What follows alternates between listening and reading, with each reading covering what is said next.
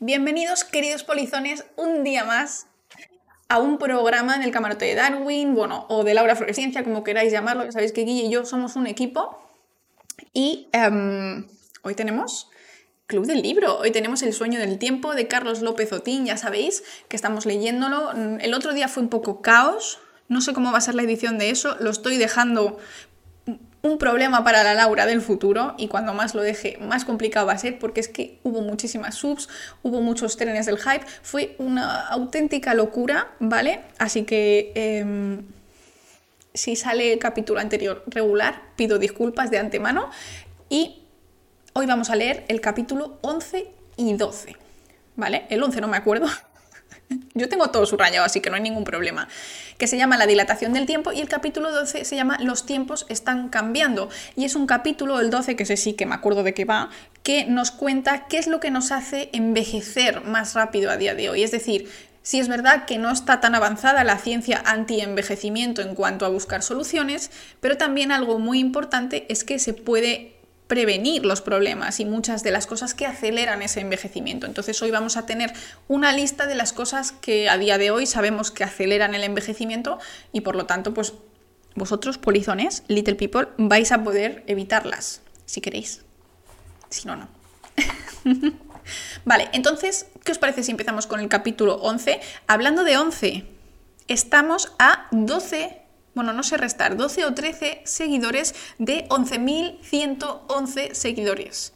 Es un número precioso, la verdad, 11111, así que bueno, si estáis por ahí en modo audio y os apetece darle a followcito, pues esto. Me parezco a Winona Ryder. No sé si es bueno o es malo, pero siempre me dicen que me parezco a muchas cosas, ¿vale? La que más mentira me han dicho, y que por cierto, Fabio, mm, o sea, Fabio, si estás aquí, yo no sé, te ríes de mí. El otro día estábamos viendo Wonder Woman y digo, joder, qué guapa. Qué guapa Gal Gadot, o sea, me encanta Wonder Woman. Y me dice, pero si tú te pareces mucho a Gal Gadot. Y digo, eh, sí, claro, en el blanco de los ojos.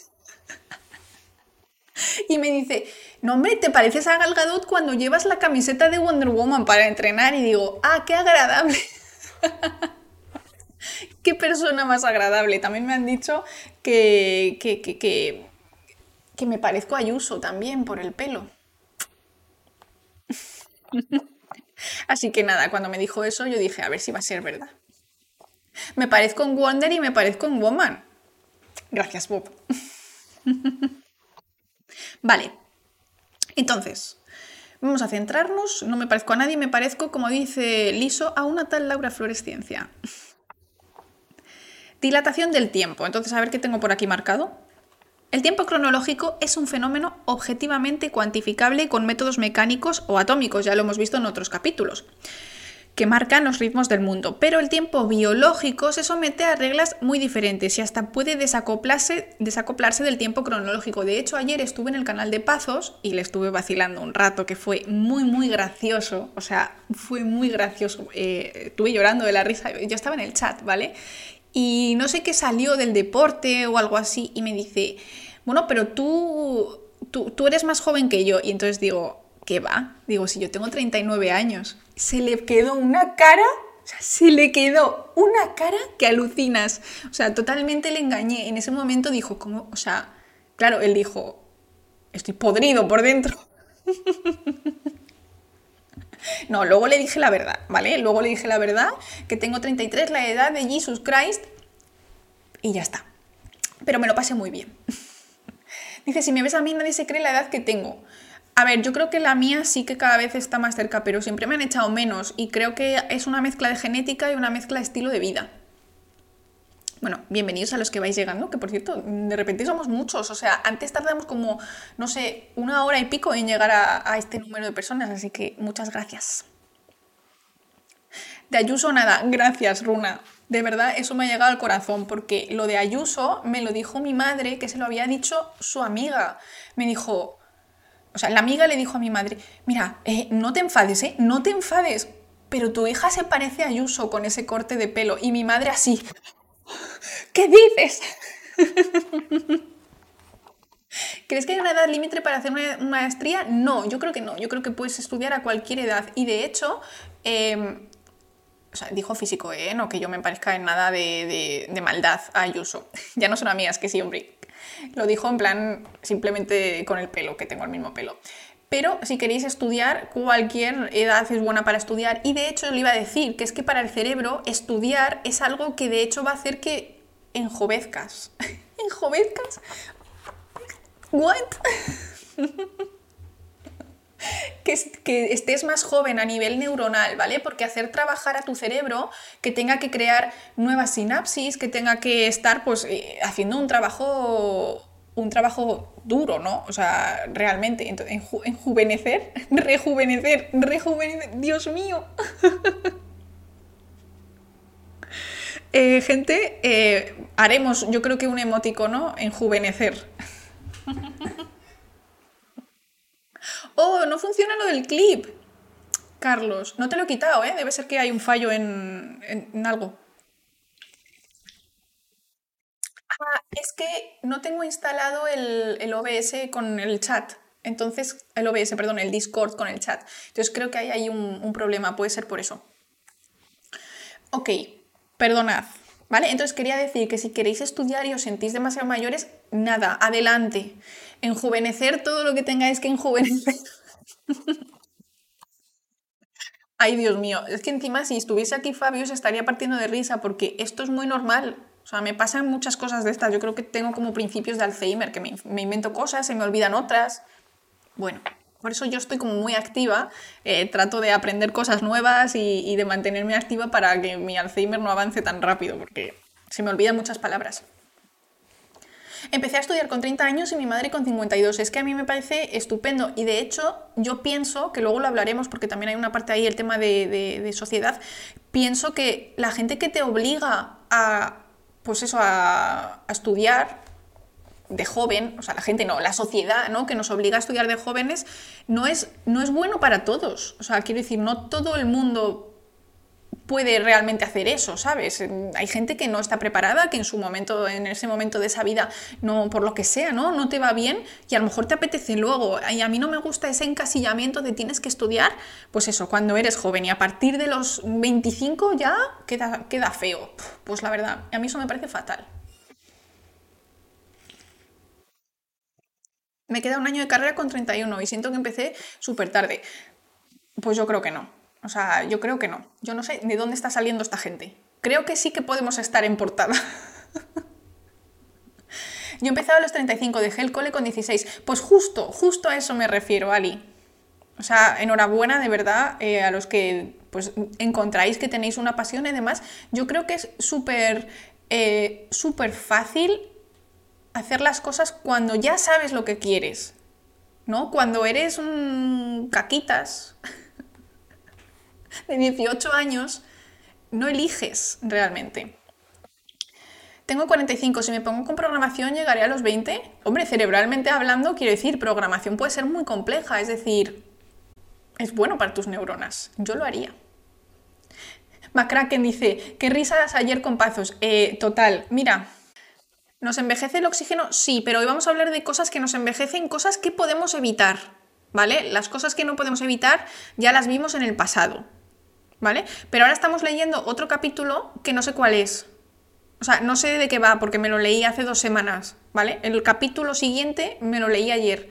Y este, pues es sorpresa. Yo tengo aquí cosas marcadas que son interesantes y eh, aunque no os guste leer, yo os animo a quedaros porque eh, suele ser de las discusiones más interesantes que tenemos aquí en el canal. ¿Cuántos años tienes? A ver, chat, intenten adivinar mis años. Primero, ¿cuántos parezco? Y luego, ¿cuántos creéis que tengo de verdad? 39. vaya, vaya, alguien estaba ayer en el chat de Pazos. Vale. Dice, aparentas 27, tienes 53. Tengo 33, es la edad de Jesus Christ, ¿vale? Y tengo que decir que soy una persona que hace ejercicio, que come relativamente sana, que eh, no fuma, nunca ha fumado, o sea, no he fumado nada nunca en mi vida. Lo único que he fumado es humo de segunda mano de gente que pasaba o gente que estaba donde yo vivía, ¿vale? O sea, y también tengo que decir que mi abuela aparenta muy joven, O sea, aparenta como que tiene muy buen cutis y esas cosas. O sea, que yo creo que aparento un poco menos porque tengo genética, pero luego aparte no me drogo.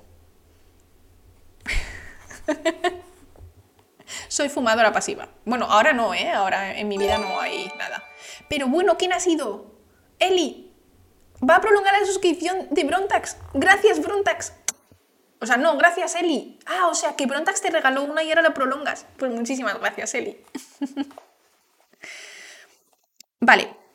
Entonces, el tiempo cronológico, como hemos dicho, es un fenómeno que se puede pues, medir mecánicamente o atómicamente, pero el tiempo biológico pues, es un poco así, así, y se puede desacoplar. Es decir, tú puedes llevar, vivo 365 días y aparentar pues, 200 años como Benjamin Button. ¿Vale? O sea, eso es distinto. Durante el periodo de congelación, el tiempo biológico... ¿Qué es esto? Que me salta una frase. Resulta sencillo congelar y conservar los óvulos, los espermatozoides e incluso los embriones. Pero durante el periodo de congelación el tiempo biológico se suspende y después, cuando descongelas, el tiempo biológico continúa. Y de hecho, ¿no os acordáis de esa noticia que hubo hace muy poquito? Que había unos niños, voy a buscarla, eh, nace bebé embrión 30 años o algo así, era como un embrión súper antiguo. Nacen dos bebés en, en, noviembre de embriones congelados hace 30 años. Es decir, estos embriones fueron literalmente fecundados cuando yo era pequeña y acaban de nacer ahora. O sea, eso es súper loco. Porque claro, cuando una persona a lo mejor congela sus óvulos y sus espermatozoides en un lapso de 4 o 5 años tiene uno o dos hijos, ¿no? Porque pues, el proceso de fertilización in vitro. Pero esta gente lo dejó ahí, los donó, en plan, para quien quiera en el futuro, y una pareja los utilizó y acaban de nacer. Y es una locura. Imaginaos. Ser un niño que en realidad tiene 30 años más de tiempo cronológico que tiempo biológico. El bebé. Esto en mis tiempos no pasaba, ¿eh?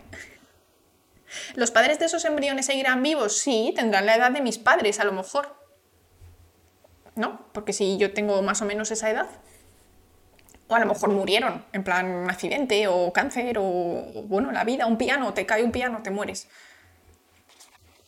¿No hay degradación en las células? Pues cuando es una única célula, no. ¿Vale? Porque las técnicas de congelación son mm, bastante buenas. Yo de hecho congelo células todo el rato, lo que pasa que suelen ser células de bacterias, ¿vale? Pero lo que haces, esto mola mucho en el laboratorio. ¿Habéis visto mis vídeos de congelando cosas en nitrógeno líquido? Voy a buscarlo, que seguro que lo tengo por ahí en... Yo creo que lo tengo en... En Twitter lo tengo. Vale, pues básicamente para que no se estropeen al congelar tienes que ponerles un poquito de glicerol, ¿vale? De glicerina, que es un poco así como denso, como si fuese un gel, ¿vale? Entonces tú lo pones y entonces al congelarse no se forman cristales de hielo, que es lo que pincharía la célula y lo rompería. Vale, a ver, profile, eh, media. A ver si encuentro aquí algo chulo.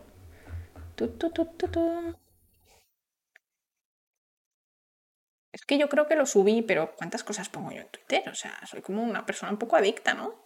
Aquí, este. Este,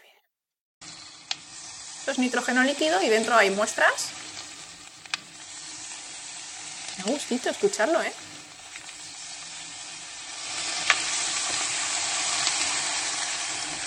Parece agua si estás en modo radio. Pero están congelados. Vale, entonces, si llevan glicerol, pues eh, puedes realmente recuperar las células. ¿Qué pasa? Que esto solo funciona y lo, hemos visto, esto solo, solo funciona cuando tenemos una única célula o un grupo pequeño de células como puede ser un embrión de unos pocos días. Es decir, óvulos, que son una única célula, espermatozoides, que son una única célula, o embriones en pocos días, es decir, una bolita muy pequeña de células. Cuando intentamos congelar cosas mayores, eso, eso ya no funciona. Me recuerda un experimento de freír huevo a temperaturas criogénicas. Es que suena un poco como fritanga. De hecho, hay una persona que comentó, y es muy gracioso porque los comentarios es... Eh, mira, dice, Orlando dice, es una fritanga, me ha dado hambre. Digo, fritanga al revés, dice antifritanga. Si juntas una croqueta con una anticroqueta, implosionan y se forma un agujero negro. Imaginad, madre mía. O sea, que no me puedo congelar, pues en principio no. A día de hoy no tenemos la manera de eh, sustituir todo el agua de tu cuerpo por algo tipo glicerol. ¿Vale? Porque si lo que queremos es evitar que se formen estos cristales dañinos, lo que habría que hacer es quitar el agua y meter glicerol, por lo menos en la parte entre células, es decir, lo que es la sangre, todo lo que es entre los tejidos, todo eso. Entonces, como te puedes imaginar, te morirías antes si te suspenden esto. Incluso aunque te intentasen densificar la sangre, te empezarían a dar derrames cerebrales porque las venas, los capilares, son muy pequeños y si tú intentas meter una sangre más densa, por ahí no va a pasar por propia tensión superficial. O sea que si son células mayores, al congelarlas se mueren no mayores, varios grupos de células, porque el óvulo es una célula muy grande y se puede congelar y descongelar sin problema.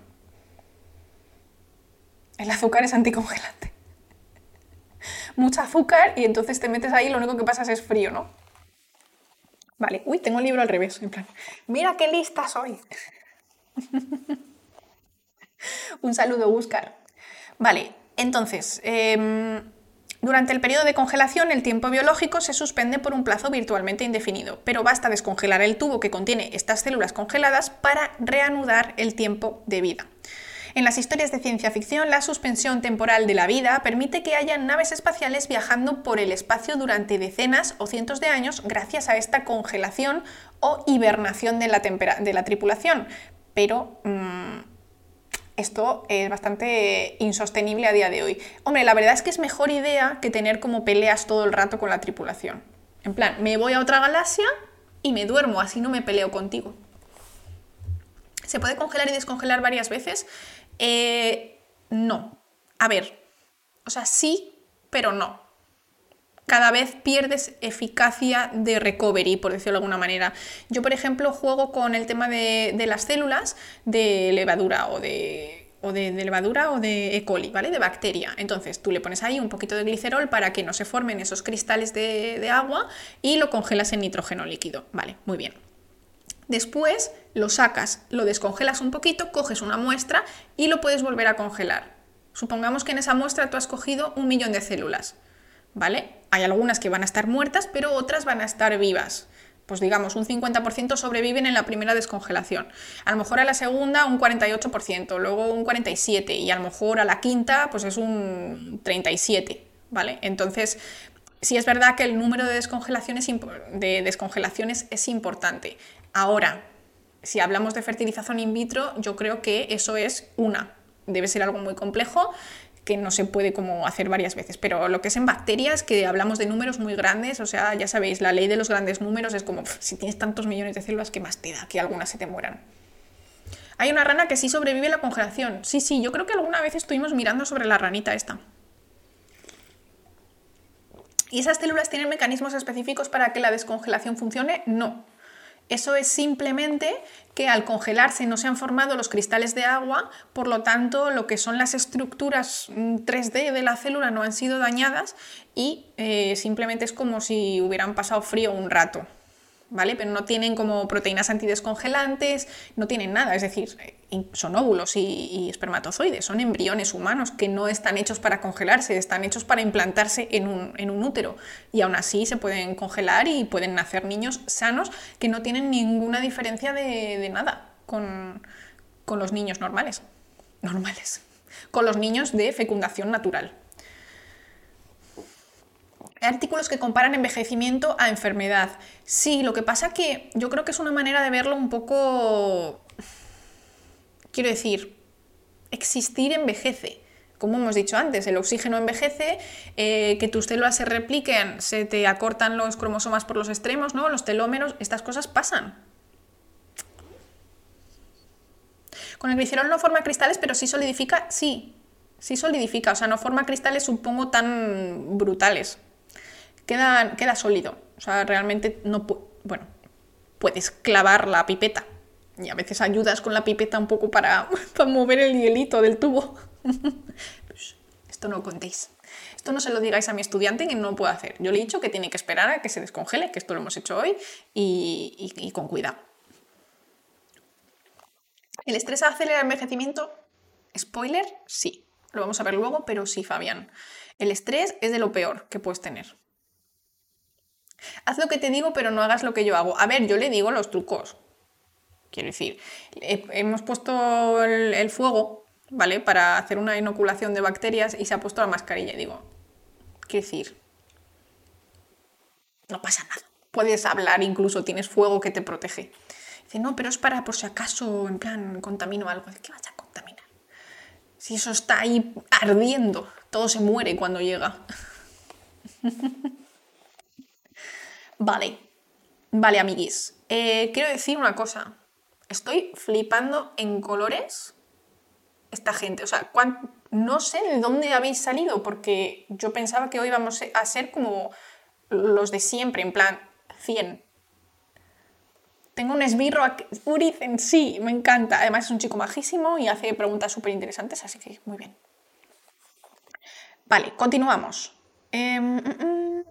En el mundo real todavía no han sido resueltos muchos de los problemas técnicos relacionados con la congelación y la descongelación de organismos tan complejos como los mamíferos. Tampoco se han logrado establecer protocolos adecuados que permitan primero apagar y después reiniciar de manera armónica y regulada las múltiples funciones metabólicas, respiratorias, cardiovasculares y neuronales. Es decir, gente, no nos podemos congelar. Ah, que Marina no hace directo hoy. Ah, vale, vale. Ok. Ahora sí entiendo entonces. Digo, esta gente, ¿de dónde ha venido?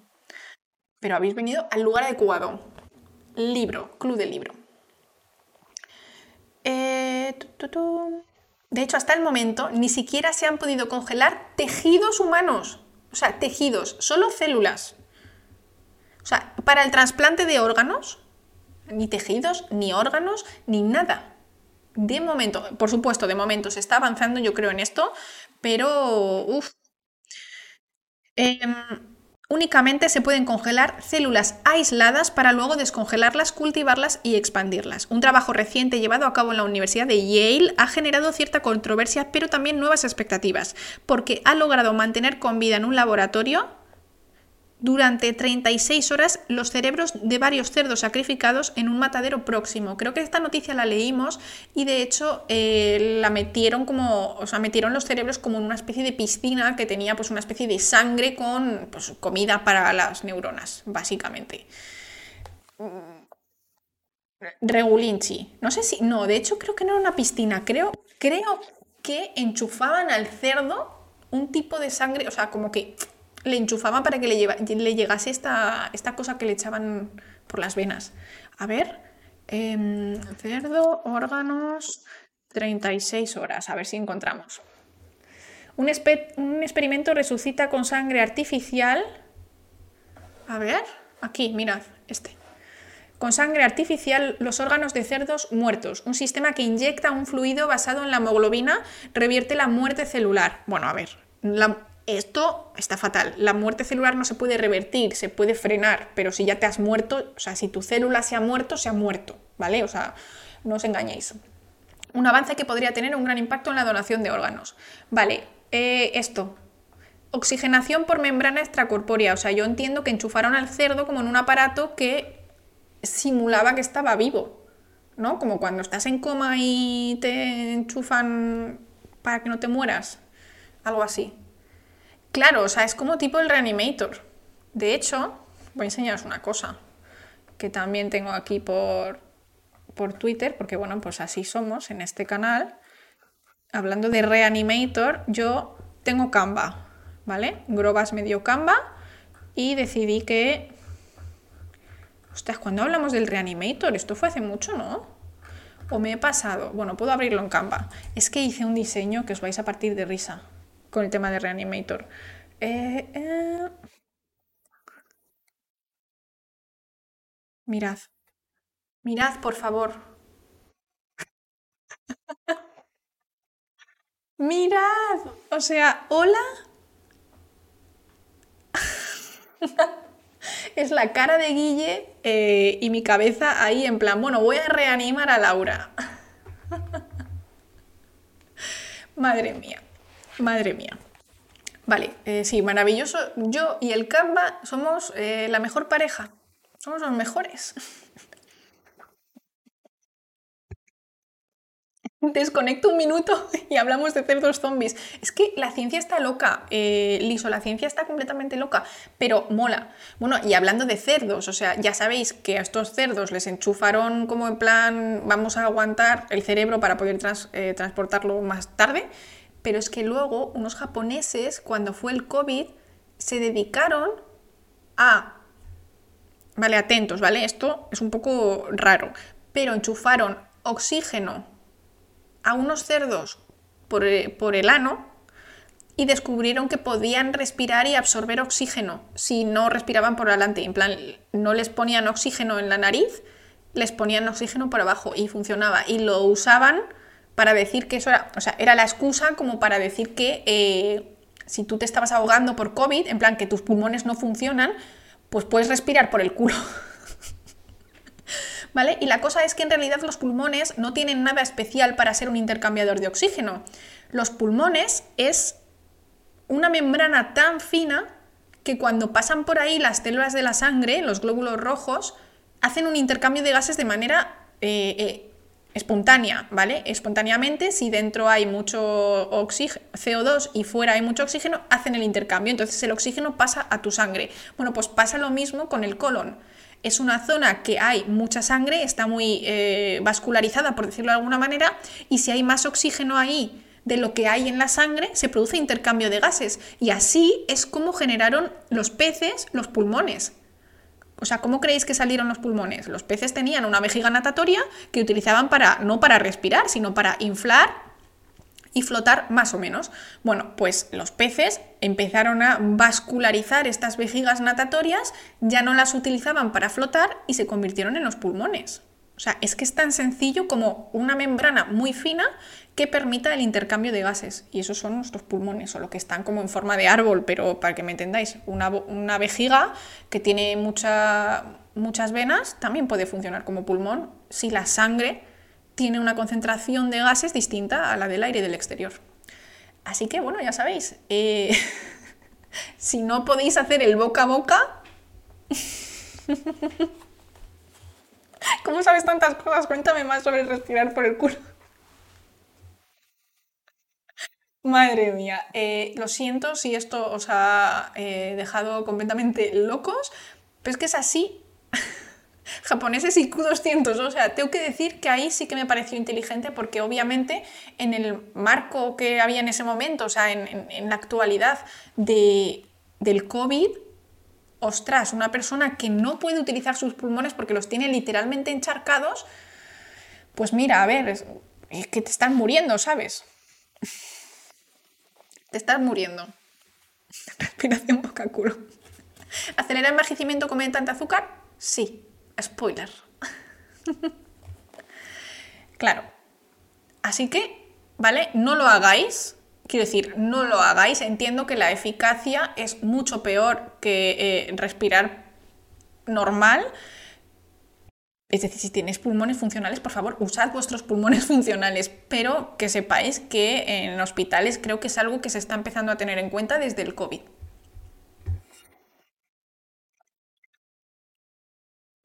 Inspirar no, pero exhalar sí. Claro, por favor, hay que expulsarlo mejor fuera que dentro. Pero si estáis solos, mejor.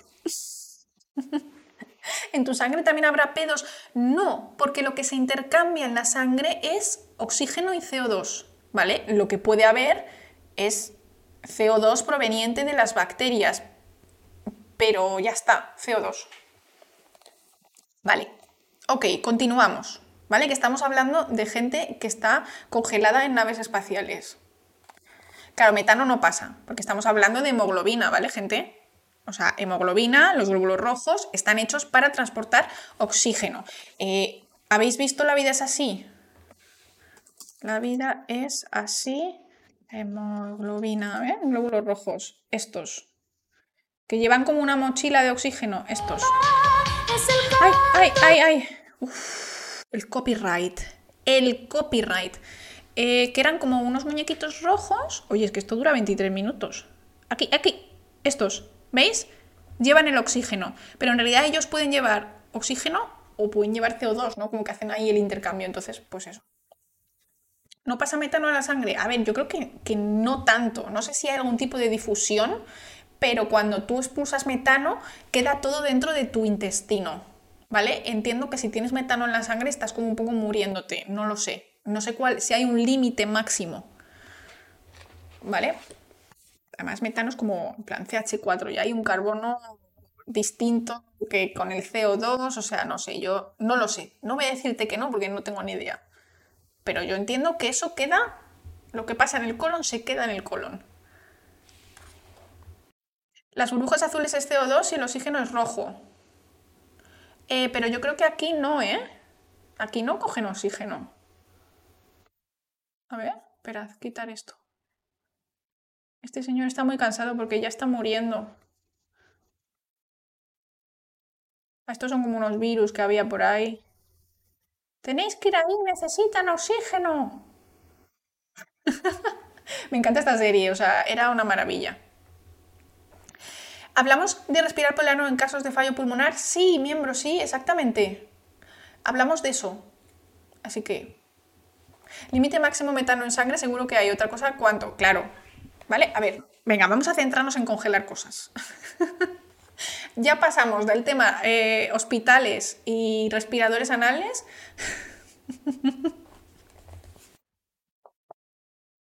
¿Tú crees que hay una forma de vida que consuma metano o combustibles fósiles? Sí, de hecho la, forma de vida basada en metano es la que se cree que puede haber en planetas que tienen metano en el aire.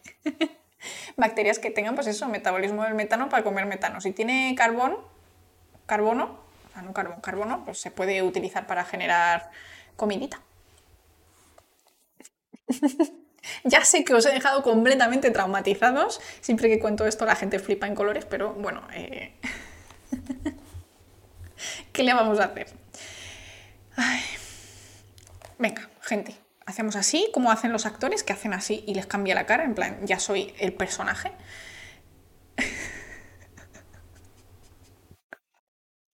Por favor, es que, o sea, esto está siendo súper... Ya no puedo hacer directos normales, porque es que el chat se va de madre. No puedo hablar de manera seria de cosas que ocurren, como cerdos respirando por el culo en hospitales japoneses. Dañaría demasiado la mucosa del colon respirar por ahí, claro, pero esto sería en plan de te estás muriendo, es una cosa eh, aparte. O sea, te estás muriendo, hacemos esto un rato para que no te ahogues y luego ya veremos. Obviamente te, dañará tanto la mucosa como las, bacterias que tengas ahí, cambiarán, porque si te, de repente te meten oxígeno, pues crecerán las que viven mejor en, en oxígeno que las que normalmente están, que suelen ser bacterias que no necesitan oxígeno. Vale, continuamos. Eh, ni siquiera se han podido congelar tejidos. Y nos ha dicho el señor este que eh, consiguieron mantener 36 horas eh, con vida a los cerebros de estos cerdos bueno, de los, los, zombies, no los que respiraban por el ano. Inasequibles al desaliento y, pese a las limitaciones técnicas a las que se enfrentan, las empresas de criopreservación proponen congelar a los enfermos terminales antes o poco después de su muerte, porque según ellas, los adelantos científicos del futuro permitirán resucitar y curar a los pacientes y devolverlos a una existencia terrenal con plena salud. Pero esto es mentira. Eso es mentira, sombrana. ¿Vale?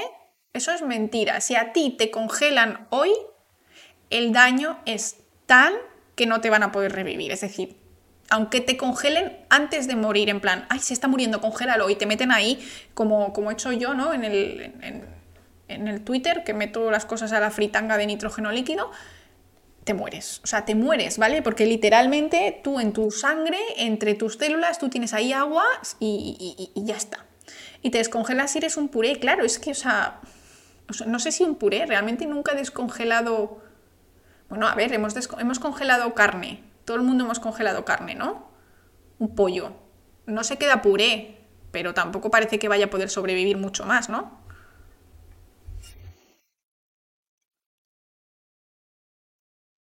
Habría que inventar una máquina que congelase bien, ¿no? Pero más que una máquina, es un sistema de, pues eso, de cambiar tu sangre por una especie de linfa, hemolinfa, cosa rara que pueda, que tenga, pues eh, quizá algún efecto, eso, lo tipo glicerol para que no se te formen los cristales. Uf, es que lo veo muy complicado. Yo creo que somos demasiado complejos. Quiero decir, incluso aunque consigas sobrevivir un tanto por ciento de tus células. Como os he dicho que me pasa a mí, ¿no? En las células de, mm, bacteria o de levadura, yo cuento con que un 50% van a morir en el descongelamiento y me da igual porque tengo miles. En el caso de tu, propia, de tu propio cuerpo no te puedes permitir eso, no te puedes permitir la mitad de tus neuronas muertas. No te puedes permitir la mitad de tus músculos mm, necrosados. Entonces, no vale con simular lo que sabemos hacer para células. Tiene que ser, o sea, a nivel, no os podéis imaginar. Te congelan con una supersustancia y cuando te descongelan estás ciego y sin habla. Totalmente, imagínate. El 50%. Un coma, ya, pero un coma, pero luego te tienen que congelar. ¿No? O sea, si lo que quieres es dejar de envejecer, te tiene que congelar. O sea, si a ti te dejan en coma, sigues envejeciendo. Que por cierto, habéis visto la noticia esa que ha salido en no sé qué portal, que eh, alguien ha propuesto, alguien con yo no sé qué tipo de mente totalmente macabra, utilizar mujeres en coma como vientres eh, de alquiler. O sea, no de alquiler, sino en plan, estás en muerte cerebral, pues te inoculo con el bebé de esta pareja. Eh, perdona. Horrible, lo que quiere decir que cuando tú estás en coma o cuando tú estás en muerte cerebral, tu cuerpo sigue envejeciendo porque siguen ocurriendo cosas bioquímicamente.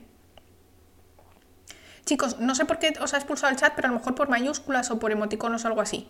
O sea, os ha expulsado 15 segundos, o sea, tampoco... Em, porque no tiene ninguna implicación moral. Pero en España, y yo entiendo que esto debería ser eh, a nivel mundial, sin el consentimiento del paciente no puedes hacer absolutamente nada. Entonces es como...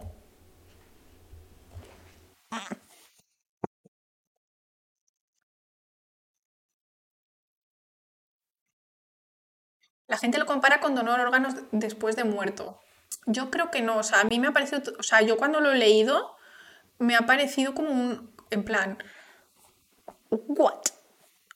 un poco raro. Quiero decir, o sea, seguimos, de nuevo, seguimos poniendo el deseo a ser padres ante absolutamente todo lo demás. O sea, realmente, si, en mi opinión, si necesitas utilizar el cuerpo de una mujer muerta para tener hijos, a lo mejor es que no se adopta, chico, de verdad, es que no lo sé, es que me da como, o sea, el corazón me sangra.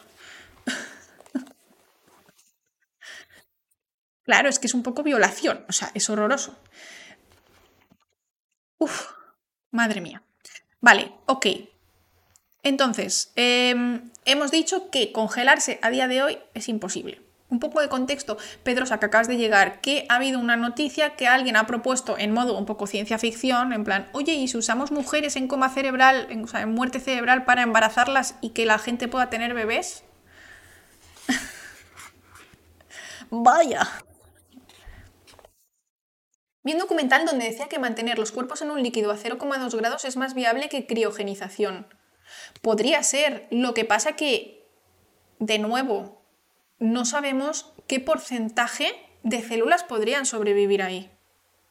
¿Sabes? O sea, está muy bien que pueda sobrevivir un X por ciento si eres una bacteria o incluso si, yo qué sé, es un cacho de carne que luego vas a poner en una placa de Petri para crecer más carne, pero una persona necesita literalmente el 100% de sus neuronas, el 100% de las células de su ojo, de su nariz, a lo mejor no el 100%, pero bueno, yo qué sé, el 95%.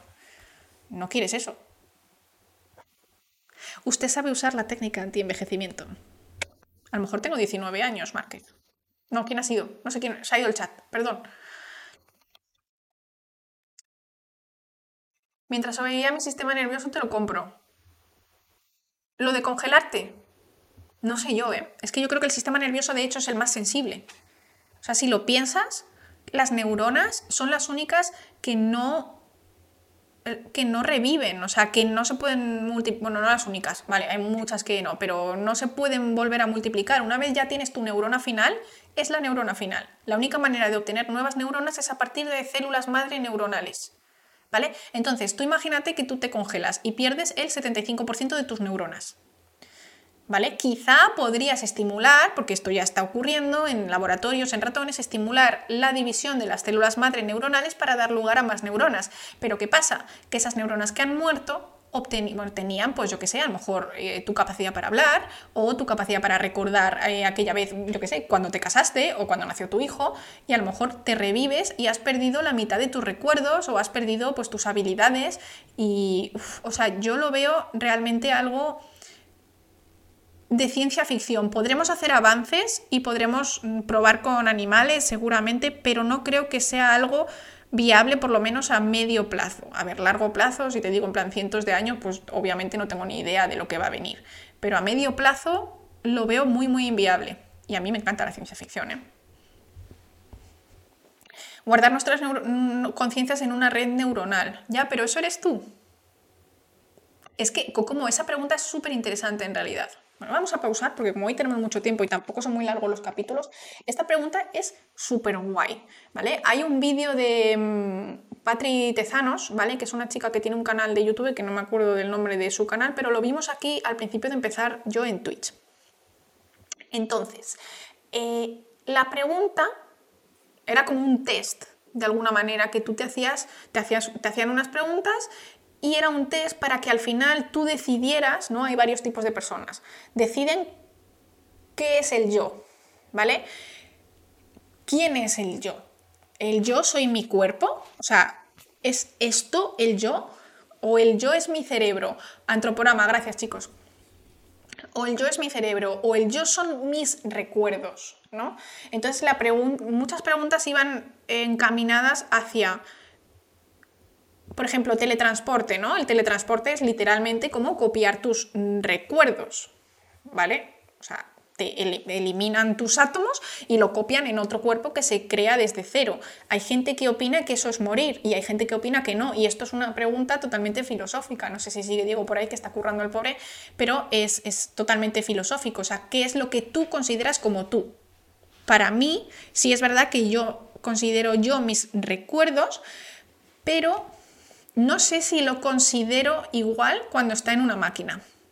O sea, para mí el teletransporte es algo factible, que yo si existiera lo haría todos los días, porque, o sea, es eh, mi sueño teletransportarme, tener que dejar de usar de coches, aviones y todo tipo de mierdas.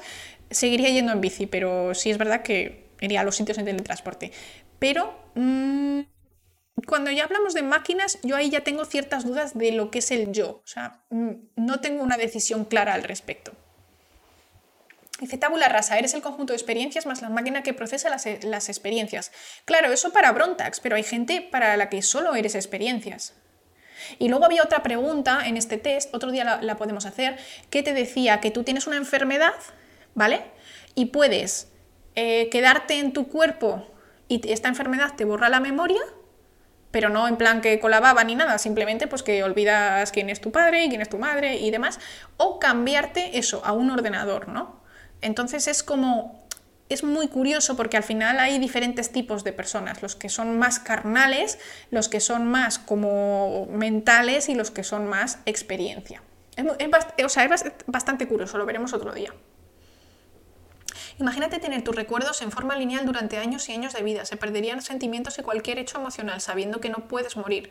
Solo trascender de un cuerpo a otro mejorado. Pues hay una serie buenísima, bueno, no buenísima, es una serie de estas que son tontas, pero que a mí me flipo, ¿vale? Que se llama The Good Place. Está en Netflix. Aprovechad antes de que Netflix quite la, ya sabéis, compartir con tu familia. Em, The Good Place, ¿vale? Y la serie va de eh, literalmente el cielo y el infierno. ¿Vale? Chicos, mensajes cortos, por fin. Entonces, em, ¿qué estaba diciendo?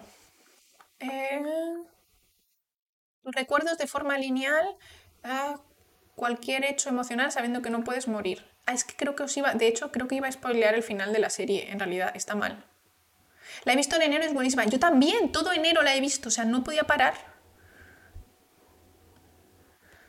Jugar Netflix y jugar a que explora todo esto y el universo y los viajes en el tiempo y la cuántica. Lo haré, lo prometo, borrasu. No, los pensamientos. Bueno, no sé, el caso es que todo el rato le borran la, le, borran la memoria a, esta gente. Y es, es, bastante curioso. The Good Place es como el buen sitio. ¿Vale? En plan, The Good Place es el cielo y The Bad Place es el infierno. ¿Vale?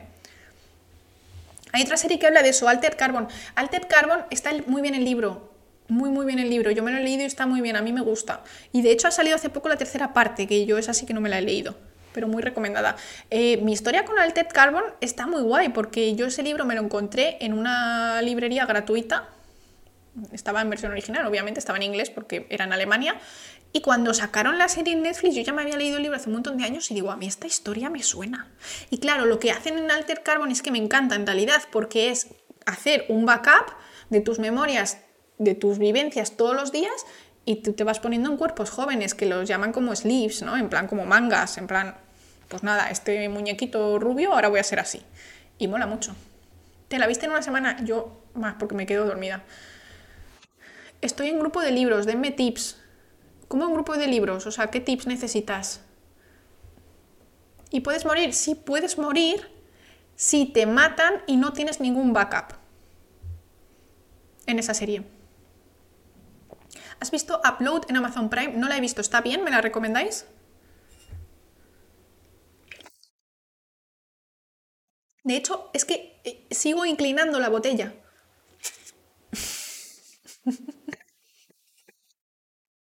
Está guay, yo la vi y mola. Vale, los que me habéis recomendado series y libros y películas y videojuegos, por favor escribirme un mensaje, un susurro porque se me va a olvidar. Descargan la conciencia en un mundo post-muerte virtual, como San pero SV, muchísimas gracias por el Prime, te lo agradezco muchísimo. Suena la última temporada de los 100. No, no me spoilees. Upload, carga las conciencias en un mundo virtual, pero tus herederos tienen que pagar. Si no pagan, solo eres unos minutos de vida, solo tienes unos minutos de vida cada día. Eso es como los juegos esos que tienes que jugar y luego esperar a volver a jugar. Qué mierda, de verdad. bueno, ir pensando en qué tipo de yo os consideráis, porque yo creo que yo soy una mezcla de recuerdos, pero también pienso que tienen que estar en un cerebro humano, por lo que estabais diciendo, por el tema de los sentimientos, ¿vale? Creo que sí es importante que haya hormonas. No tiene que ser este cuerpo, ¿vale? Puedo tener los mismos recuerdos en otro cerebro, pero por cierto, esto se me está yendo en las manos. No sé si, al final no lo haré y no será club de libro, pero bueno, eh, mola. Imaginaos, en principio yo esto no sé, no, sé a qué, a qué, o sea, no sé. Vale, eh, seguidme el, rollo. La inteligencia se supone que es por unas capacidades neuronales que tú tienes. Digamos que tú tienes eh, pues una velocidad X de sinapsis para ciertos procesos lógicos o para cierta eh, distribución espacial, etc. ¿Vale? No sé hasta qué punto esto es verdad, pero sí que es cierto que ciertos tipos de inteligencia se pueden heredar. La gente que es muy creativa puede tener hijos creativos, la gente que es inteligente, en plan lógica, matemáticas, tiene hijos que son buenos en lógica y en matemáticas, ¿vale? Y esto también se ha visto en ratas, que es la cultura está menos, eh, menos entrometida, ¿no? Es decir, las ratas listas que, resuelven el, coso, el laberinto rápido, eh, tienen hijas que resuelven el laberinto rápido y ratas que resuelven el laberinto de manera lenta, pues resuelven las hijas también el laberinto lento, ¿vale? Para que me entendáis. Claro, memoria, empatía, o sea, como distintas cosas, hay gente que tiene más y gente que tiene menos.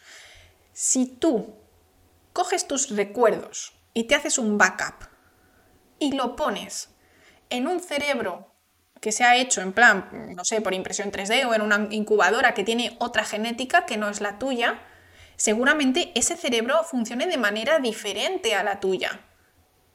Al, tuyo, perdón.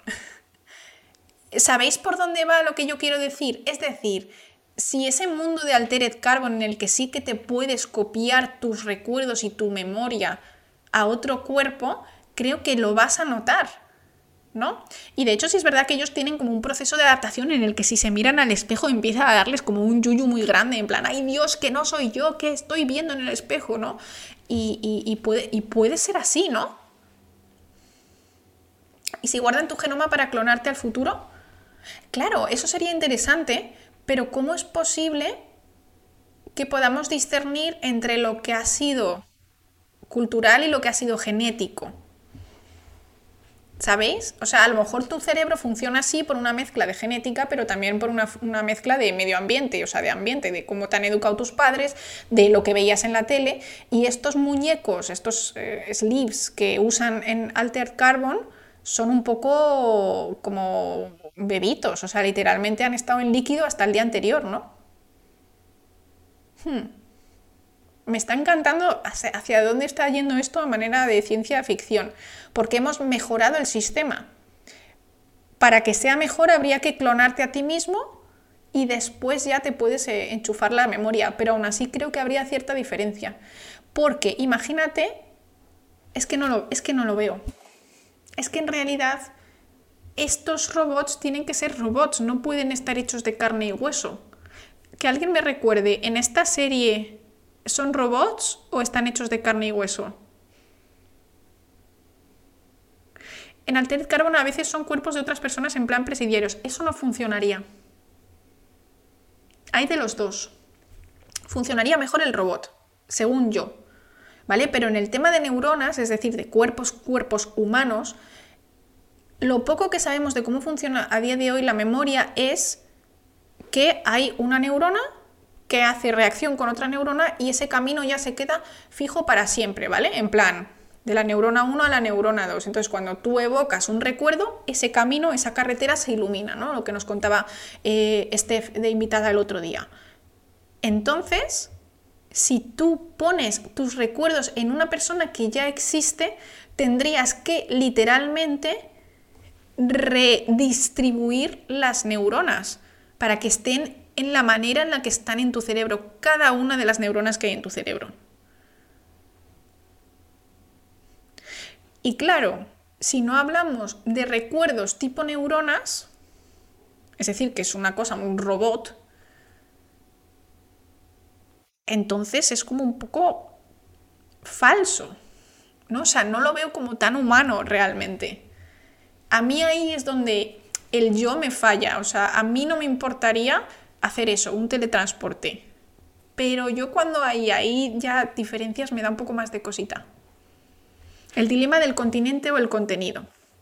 Para mí el contenido es importante, pero biológicamente el continente lo es. Eso si utilizas el hardware que ya hay. Si lo que haces es enviar directamente la información a algún centro en el cerebro donde se pueda traducir en el recuerdo, o sea, sí podría ser una opción, pero yo creo que es como mucho más difícil. Pero bueno, o sea, es ciencia ficción, por supuesto. En realidad necesitas un vehículo con tus recuerdos porque es muy difícil mantener el cuerpo y sus células durante años. En el caso del robot, ¿tendría físicamente esas neuronas igual que las tuyas o es un circuito falso? Debería ser falso. O bueno, o que fuera un circuito imitando tus neuronas, pero entonces no te lo podrían poner enchufando con un USB, que es como lo hacen en la serie. Lo que tendrían que hacer entonces es literalmente crear un cerebro que fuese una copia del tuyo en el momento del backup. Imagínate, te hacen un escáner en 3D y ponen todas las sinapsis exactamente donde estaban. Ahí sí que funcionaría con lo que conocemos de cómo funciona el cerebro. Tenemos que tener en cuenta que realmente no sabemos a nivel más pequeño, a lo mejor hay algo que hace que recuerdes una cosa y no otra. Yo qué sé, ¿sabes? ¿De dónde vienen los déjà vus? Los déjà vus es simplemente un fallo, es como tú tienes dos canales, ¿vale? Mm, te está ocurriendo algo y tu cerebro está trabajando en almacenar esa información. Una va al corto plazo y una va al largo plazo. Bueno, pues normalmente la de corto plazo eh, va antes y luego ya llega la del largo plazo y si te tienes que acordar mañana de lo que hiciste ayer, pues te acuerdas, ¿vale? Pero hay veces que va al revés y llega antes al largo plazo que al corto plazo y entonces es que tu, tu cerebro se confunde, es como, pero si esto ya ha pasado y es que ha llegado antes. Ha habido un cortocircuito de microsegundos en el corto plazo. y, entonces, pues es eso. Pero no es. O sea, no es que algo haya pasado de verdad antes. Y si se pudiera duplicar un cerebro con exacta sinapsis, podría estar inconsciente en infinitos cuerpos, consciente en infinitos cuerpos. Sí, pero eso no sería. O sea, sería como tener un gemelo muy cercano a nivel... O sea, imagínate que tú tienes un hermano que has vivido muchas cosas similares en el sentido de eh, pues yo qué sé, por ejemplo, mm, habéis tenido los mismos amigos, eh, habéis comido las mismas comidas, etc. Es como ya eres otra persona, pero sí que de, de ese momento hacia atrás sí que tendrías los mismos recuerdos. Pero en el momento en el que te diversificas en dos gemelos o en dos copias de Laura o en dos copias de lo que quieras, ya es como tener un hermano, ya todas las cosas van a ser distintas. ¿Por qué? Pues porque yo qué sé, él entra a trabajar a las 7, tú a las 8, mm, cosas de estas. Cada cerebro puede tener cantidades de neuronas diferentes. ¿Qué pasa si te quedas corto o te sobran? Esteve, justo lo que he dicho. Realmente es una cuestión más allá de, eh, pues enchufo el USB y te pongo tu memoria en un, robot nuevo. O en, bueno, en un robot, en, en otro cuerpo. Necesitarías literalmente replicar el mismo cerebro. O sea que el sistema este de Altered Carbon cuando lo usan en robots, pues obviamente ni idea, pero cuando usan cuerpos, pues eso, como decía, ¿no? De antiguos presidiarios y esas cosas. O sea, ahí hay ese fallo, ¿vale? Porque lo que tienes que hacer es literalmente, se podría quizá imprimir en 3D una copia de tu cerebro, ¿no? Tú te haces eso un escáner, te hacen una copia de tu cerebro y te lo, y te lo ponen ahí. Dicen que en cinco años el cuerpo reemplaza todas las células del cuerpo, por ende una persona deja de ser la misma persona cada cinco años, pero no sé si eso aplica también al cerebro, ¿vale? Porque yo creo que las neuronas, muchas pueden estar ahí años, por lo menos en el cerebro. ¿Habéis visto la película coreana Jung E? No, yo no, ¿está bien?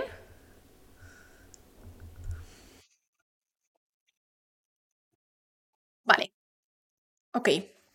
Eh, doy la vuelta a esto. Siempre leo el libro al revés. Entonces hemos dicho que, pues, por pena, o sea, con pena, no, no, nos podemos ni congelar, ni cambiar el cerebro, ni hacer este tipo de cosas para burlar al envejecimiento, por decirlo de alguna manera, por lo menos a día de hoy, ¿vale? Lo que se puede hacer después, pues, oye, ojalá, ¿no? Y ojalá lo veamos, ¿os imagináis? O sea, ¿os imagináis que cuando los que estamos aquí tenemos 99 años, te puedes congelar o el, no sé, el cuerpo, me da igual, lo que sea. o sea, sería una maravilla. ¿De qué año es el libro? Es muy reciente, ¿eh? eh este... Espérate, espérate. 2020.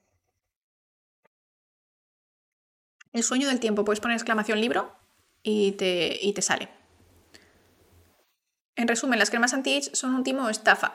Se supone que el tema anti-envejecimiento como prevención sí que funciona, ¿vale? Pero si tú ya tienes tu arruga, lo único que te sirve es rellenar. te rejuvenecen la cartera. te quitan todo el rellenito, por supuesto. Sí, la charla se ha ido por las ramas, pero bueno, ha estado interesante, porque sí es verdad que aquí entra mucho ciencia ficción, quiero decir, este señor está hablando de criogenia, obviamente. Vale, si analizamos los costes actuales de la criopreservación, ya hemos dicho que es falso, que hay empresas que están haciendo esto y es mentira. Em, lo cierto es que resulta mucho más caro comprar la esperanza científica de volver a la vida en este mundo que confiar en la resurrección ofrecida por la religión. O sea que eh, revivir del frío, muy complicado. En cualquier caso, no debemos olvidar no debemos obviar ni olvidar que en el ámbito científico sí se han resucitado algunos organismos, entre los cuales se encuentran varios ejemplos de dos especies de gusanos diminutos, que llevaban unos 40.000 años congelados en depósitos de permafrost de las regiones árticas. Tengo que decir que en el programa de, de permafrost tenía esto apuntado y se me olvidó contarlo, así que me viene maravilloso esto. El señor millonario que está pagando a médicos para volver a tener 18 años. Es verdad, no lo va a conseguir ese señor, que se gaste el dinero. A los médicos, ya está. vale. Mm. Se han obtenido también plantas fértiles de la especie Silene, no sé decir, a partir de semillas congeladas hace unos 30.000 años también en el permafrost siberiano. Increíble. La suspensión temporal de la vida, también llamada éstasis o animación suspendida, puede lograrse por procedimientos distintos de la congelación, tales como desecación o conservación en sal. Pero sinceramente no me veo yo a Walt Disney desecado tipo momia O sea, ¿os imagináis? Pero parece ser que es bastante más factible literalmente quitar el líquido rápido y luego ya volver a ponerlo que congelarte. Ahora, no sé yo si para los humanos también es algo factible. Unas bacterias que se encontraban en el estómago de una abeja preservada en ámbar desde hace más de 25 millones de años fueron reanimadas y cultivadas en un laboratorio científico. Bueno, científico lo he leído mal. que te sequen como un jamón. Mm, qué rico, mapachito. Eso es lo que pasa. No sé si conocéis este maravilloso animalito que se llama tardígrado a buscar alguna página web chula de tardígrados. Uy, esto no, esto no es. Ah, hashtag tardigrade. A ver. A ver si encuentro alguna foto bonita, algún vídeo bonito de tardígrados que siempre gustan. Son estos animales que se llaman ositos de agua. Esperad, voy a quitar la, la cámara mía para que veáis más. ¿vale? Que en realidad eh, esta página web me encanta, mirad. ¿Veis? Son muy chiquititos. Esto es la barriga, la tiene llena de comida.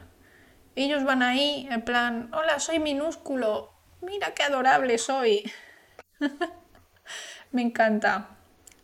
Y la gente pues le encantan, ¿no? Los tardígrados. Y es que los tardígrados tienen una capacidad súper chula, súper chula que es de secarse completamente, se convierten en una especie de espora y pueden vivir durante muchos años.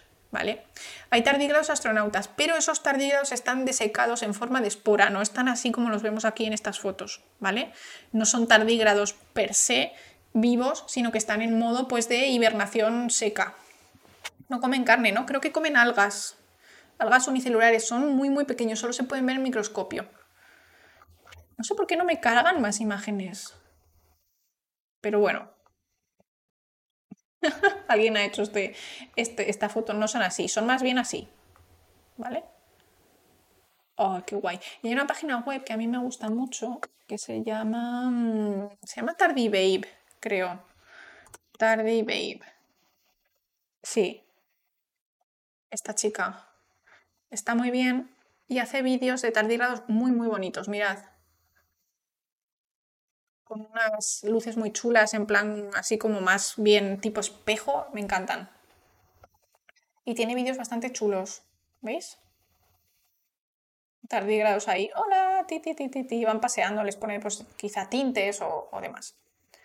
Hay un canal de YouTube con peluches de tardígrados. Es que son como un fenómeno realmente, pero yo tengo que decir que en realidad hay que tener cuidado porque se considera que son como súper inmortales y demás, pero no, ¿vale? Necesariamente, no necesariamente esto es así. Las esporas sí que son muy resistentes, pero los bichos tal cual, en plan húmedos y como fuera de sus esporas, mueren igual que cualquier otro bichito. Hace poco hizo directo mostrando cómo nacían. Increíble. Pasar por ahí el nombre de ese canal. Vale, continuamos. Espera, voy a quitar un poco el, calefactor que ya me estoy quemando.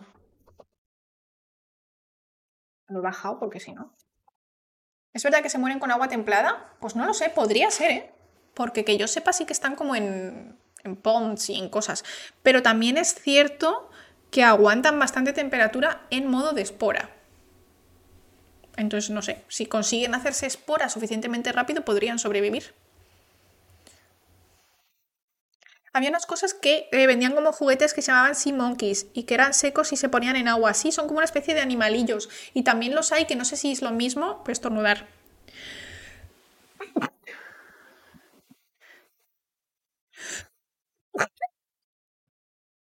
Em, que son como unas gambitas. No sé qué, cómo son exactamente, pero son como unas gambitas. Gracias. Taisito.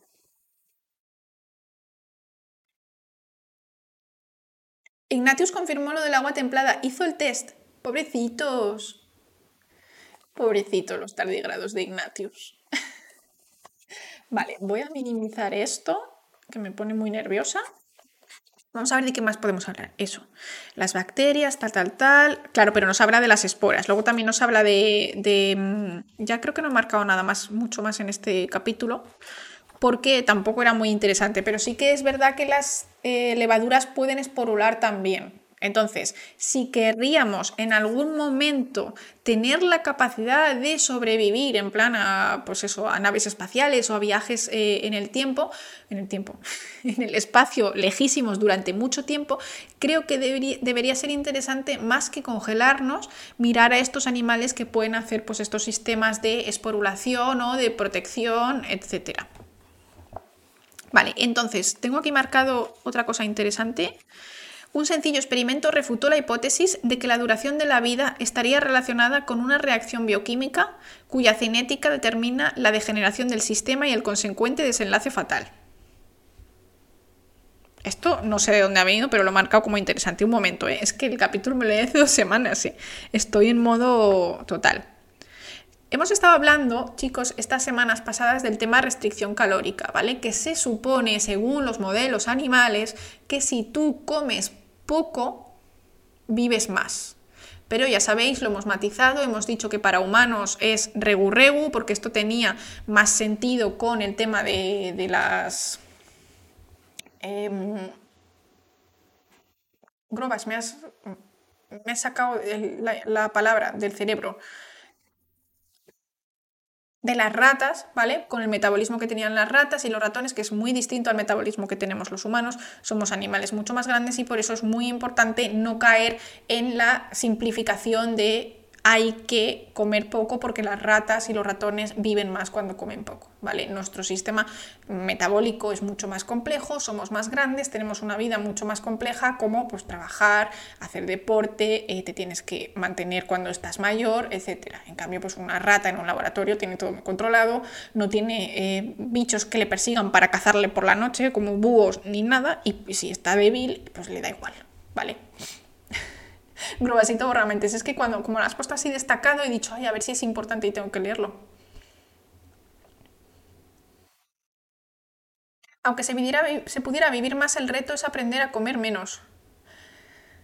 Yo creo que el reto, o sea, comer menos, si, vas si pasas de que comes demasiado a comer menos, pues es factible, ¿no? Porque al final no estás en calorías menos de las que necesitas, pero comer menos de lo que realmente necesitas cada X tiempo es realmente duro, ¿eh?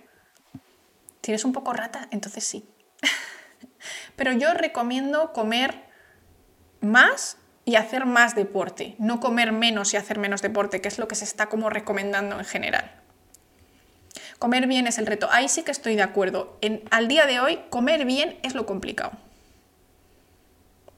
Lo malo de esto es gente haciendo ayunos intermitentes sin medir nada. Yo tengo que decir que hoy vengo de ayuno intermitente involuntario, porque me he despertado tarde y no me ha dado tiempo a desayunar. Entonces yo vengo hoy desde la cena.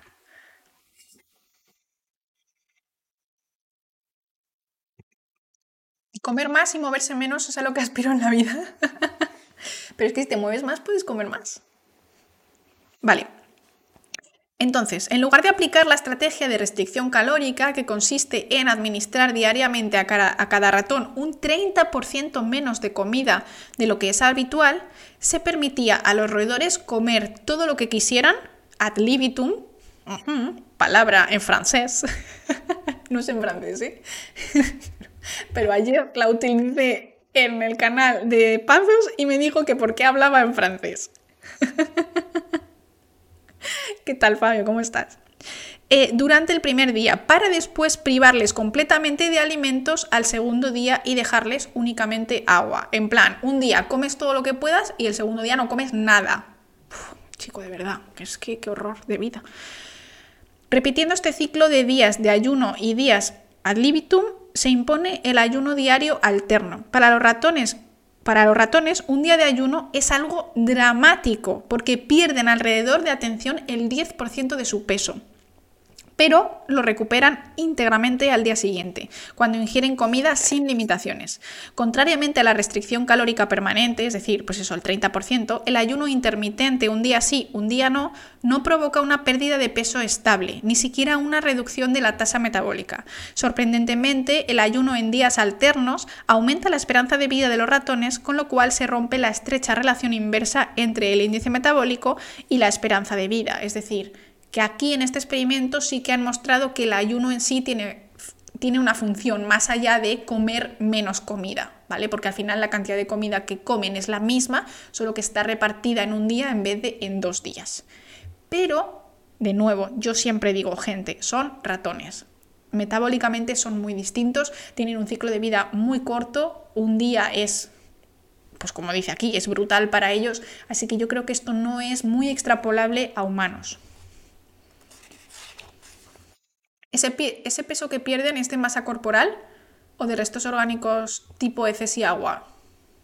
Yo, yo, entiendo que es masa corporal porque al final cuando tú no comes no estás incorporando carbono y tienes que utilizar ese carbono y después lo produces como también como CO2, ¿vale? Cuando tú, cuando tú respiras oxígeno O2 y expulsas CO2, estás expulsando también carbono, que es carbono que se ha quemado literalmente, no como con fuego, pero muy similar, cuando tú estás obteniendo energía de, de, tu materia. ¿Vale? Entonces el CO2 que tú estás ah, expulsando es literalmente formaba parte de, pues, de, tu cuerpo, ha sido como de tu metabolismo. De un día para otro no pierdes músculo, los ratones sí. Sí, los ratones sí, al parecer, pierden un 10%.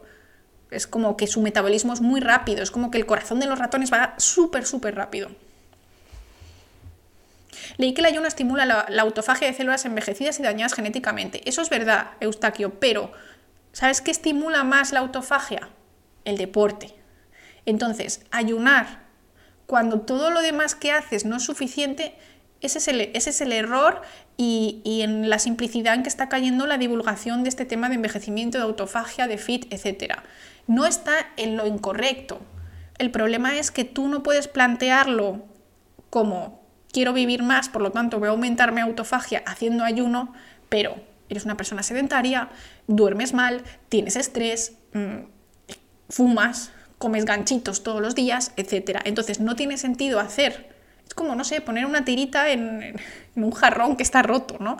Primero, pues arregla el jarrón, pégalo y ya si hay un trocito que te baila, pues ya le pones la tirita.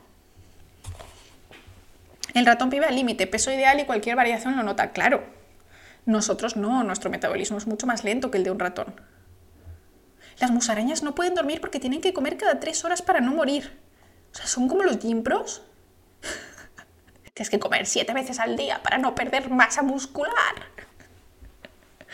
Madre mía. madre mía, madre mía. Si vais al gimnasio y queréis ganar masa muscular, podéis no comer siete veces al día. No os va a pasar nada, vais a ganar masa muscular igual, lo único que tenéis que comer es más de lo que gastáis. vale, continúo con esto. El ayuno en días alternos entonces aumenta la esperanza de vida de los ratones, con lo cual se rompe la estrecha relación entre el índice metabólico y la esperanza de vida que se había postulado anteriormente. De todas formas, conviene tener en cuenta que se han desarrollado protocolos menos drásticos que el ayuno intermitente para mejorar la salud de los ratones y alargar, la supervivencia. Por ejemplo, como son los animales que están activos de noche y duermen durante el día, se les puede proporcionar comida durante las primeras 8 horas de cada periodo nocturno pues eso, el ayuno intermitente de toda la vida. Tremendo podcast de ciencia que acabo de encontrar. Pues puedes escribir exclamación podcast y tienes ahí de todo, pardo, de todo. Tenemos como, no sé, creo que vamos a hacer ya 200 programas. Brutal. Dos años. Leí hace poco que ahora recomiendan comer nueve veces al día. No, ¿eh? No.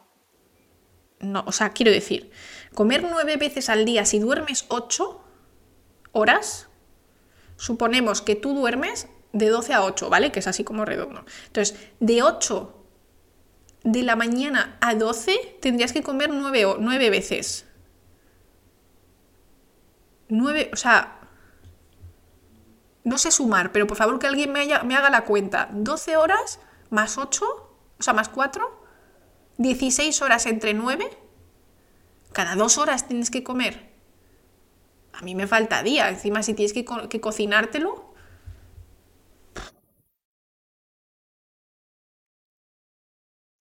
Qué locura, ¿eh? Mi ex era nutricionista y un tío muy cachas y comía cada dos horas o así. A ver, cuando tú quieres comer muchísimas, muchísimas, muchísimas calorías, sí es verdad que tienes que comer más veces. Pero literalmente comer cada dos horas O sea, pensadlo bien. ¿Os parece algo como que una persona normal pueda llevar a cabo en su vida? Ya no hablamos de trabajo y demás, sino que tú estás en tu casa y cada dos horas tienes que comer. O sea, yo creo que eso no es algo que la mayoría de personas puedan sostener. Y además, sí es verdad que, quiero decir, el sistema digestivo tiene que activarse cada X tiempo. Si se activa cada dos horas es como todo el rato, todo el rato. No sé, un colon limpio es algo menos por lo que preocuparse, como decía Leonard. Lo suyo es dejar un tiempo. No te digo que comas una vez al día, pero nueve me parece una locura. Si es verdad que ahora gente, las personas que están intentando perder peso, chicos, mensajes cortos, ¿vale? Que si no el robot os los, os los borra. Si es verdad que si estás intentando perder peso y el ayuno no es algo que funcione para ti, te ponen a comer en plan lo típico de desayuno, merienda, comida, desayuno, almuerzo, comida, merienda y cena, en plan cinco veces. Y esto suele ser suficiente, ¿vale? Para la mayoría de personas. El tema dos horas a mí me parece ya excesivo si necesitas crear tantísimo músculo, a lo mejor es que estás un poquito obsesionado con tu músculo. A ver, dice, el estómago tarda dos horas, o sea que estaría todo el día digiriendo. o sea, si tú... Es que además es contraproducente, si tú lo que quieres es comer más, que entiendo que es la razón por la que comen más, o sea, comen más veces para comer más calorías en total, porque es como, si te tienes que comer 17 kilos de arroz de una tacada, pues no puedes, ¿no? Pero claro, al final si tienes todo el rato tu sistema digestivo funcionando, también consumes más calorías. ¿Ustedes comen? Yo tengo un hambre. De hecho, tengo aquí las chuches del perro. Y las estoy mirando con unos ojitos a día de hoy. Vale, entonces nada, de este capítulo ya poco más, poco más he marcado. Porque sí, bueno, aquí tengo un par de cositas. Mira, justo menciona el tema de la autofagia, ¿vale? ¿Cómo se podrían retrasar estos relojes biológicos entrelazados a través de la restricción calórica, ayuno periódico o el tratamiento con rapamicina o espermidina, que son unas cosas que ha mencionado, pero que yo creo que tampoco tienen mucha relevancia clínica en humanos a día de hoy porque se hacen cosas en ratones y poco más. Todas estas intervenciones tienen como denominador común la inducción de la autofagia, uno de los mecanismos efectores principales de la proteostasis. La autofagia desempeña un papel crucial en la fisiología celular es decir, autofagia es una especie de reciclado de las partes de tu célula. Las partes viejas se digieren para después hacer partes nuevas. Entonces, claro, si eliminas lo viejo, esa célula está más rejuvenecida. ¿Es verdad que el mate no sirve como hidratación? Porque yo tomo bastante. Es que creo que los tés son diuréticos y entonces hace que hagas más pis, o sea, que vayas al baño más de lo que has bebido. Así que puede ser que sí, ¿vale? Hay que buscar si el mate es diurético y a mí me parece que la mayoría de los tés y demás son diuréticos. Así que es verdad. Si tomas mucho mate, tienes que tomar más agua, ¿vale? Simplemente. O sea, no tienes que dejar de tomar mate. A ver, no sé cuál es el límite de mate diario de salud, pero tampoco creo que sea una cosa en plan malísima. Dios mío, toma mate, va a morir, pero bebe agua y ya está. Vale, entonces nos dice que la autofagia pues es este reciclaje y que parece ser que es lo que hace pues, eh, que, que, tú vayas a ser más joven porque tus células reciclan lo viejo. El mate sí es diurético, vale, pues entonces me lo confirmáis, ¿vale? Entonces si tomáis mucho mate, tomad más agua. Entre otras cosas, influye en la adaptación al estrés metabólico, eliminación de elementos perjudiciales de la célula, reciclaje de células, ta ta ta ta ta ta. Vale. ¿Cuáles son los efectos positivos de la autofagia sobre los relojes biológicos que dictan el avance del envejecimiento? En primer lugar, la autofagia aumenta el reciclaje bioquímico, es decir, la eliminación y renovación de los constituyentes de las células. Vale, muy bien. Además, la autofagia contribuye al mantenimiento de la balanza energética celular, asegurando así la estabilidad genómica y epigenómica, es decir, que nuestros cromosomas no se van a mm, estropear, ¿vale? O sea, literalmente estarán como más sanos. En tercer lugar, la autofagia controla la inflamación y estimula la respuesta inmune, mejorando de esta manera la homeostasis eh, sistémica, es decir, que está todo como tiene que estar, que no tienes más proteínas de unas malas y pocas de las buenas, etc. Y por último, la autofagia puede afectar directa o indirectamente al funcionamiento de los relojes circadianos. ¿Qué ha pasado? Uri, muchísimas gracias por ese Prime, te lo agradezco muchísimo. Oye, gente, que hoy estamos a tope de gente y yo, por cierto, yo quería poner con vosotros, a ver, una esta de subs, una máximo de subs para una meta y me dice que tenga que, la siguiente es 190, así que ahí dejo la meta, la próxima meta del canal. Em, mm, mm, a ver qué alguien que me ha dicho por aquí para luego. ¿Sabes de bacteriófagos, bacteriófagos que mutan las bacterias y las vuelven peligrosas? Mm, investigaré al respecto, ¿vale? Investigaré al respecto. Hay un millonario que supuestamente rejuveneció. Bueno, a ver, pero es que si te pones como Botox y demás, pero que yo sepa a día de hoy el tema rejuvenecimiento es todo, todo trola, todo mentira. El amor puede rejuvenecer, el amor todo lo puede. Tyson, te estás moviendo, estás vivo, mi amor. Pero bueno, ¿te has despertado de la siesta? ¿La chuche de Brontax te ha venido bien? Muy bien, mi gordi. Me voy a comer una medusa. Las medusas son animales que pueden volver a ser jóvenes. Eso sí que es la única excepción. ¿Tiene ganas de salir a la calle? No, normalmente sale sobre las cuatro y media, cinco, cuando yo cierro directo. Y no le gusta salir a la calle en invierno, ya te lo digo yo. Ya te lo digo yo que se esconde por las mañanas como, como un bendito. Y nada, pues básicamente, gente, este capítulo ya ha acabado. Acabado. Pero yo quiero poner aquí un poco de dos dedos de frente. Ahora leemos el siguiente capítulo, que es en plan qué es lo que nos hace envejecer y qué podemos evitar, que es un capítulo muy útil en mi opinión. Deporte, ¿vale? No hace falta ponerse a hacer ayunos si no tienes todo lo demás ya listo y en orden.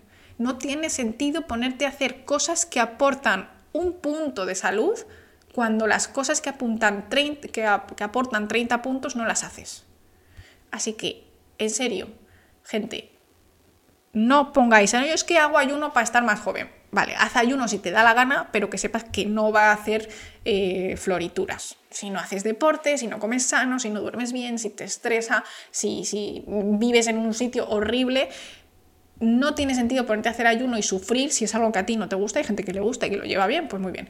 Para luego, para nada. ¿Vale? Así que por, por Dios. Ese punto es más fácil que los otros 30. Yo creo que puntos, vale, no te estoy diciendo, vale, de repente te tienes que poner a levantar 200 kilos de peso.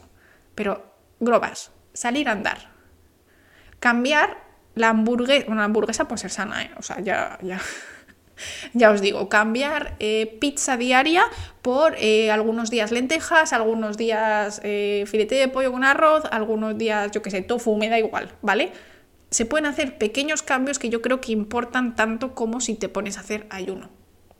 El ayuno sale barato, pero en realidad se supone que eso es, o sea, sale barato porque comes menos si necesitas adelgazar. Pero gente, si no necesitáis adelgazar, cuidado con el ayuno, porque es fácil dejar de consumir calorías que pierdes peso y si no quieres perder peso, lo que vas a perder seguramente no sea grasa, sea músculo y perder músculo es malo porque el músculo de hecho es lo que después más autofagia eh, hace cuando tú pues eso haces deporte ¿vale? el problema es el hambre que te saca de quicio claro gente intenten no pasar hambre ¿vale? ya sabéis que si coméis demasiado etcétera vale muy bien pero yo no veo bien el estar en, en un déficit calórico constante y yo creo que eso es algo que muy pocos cuerpos pueden soportar de manera saludable.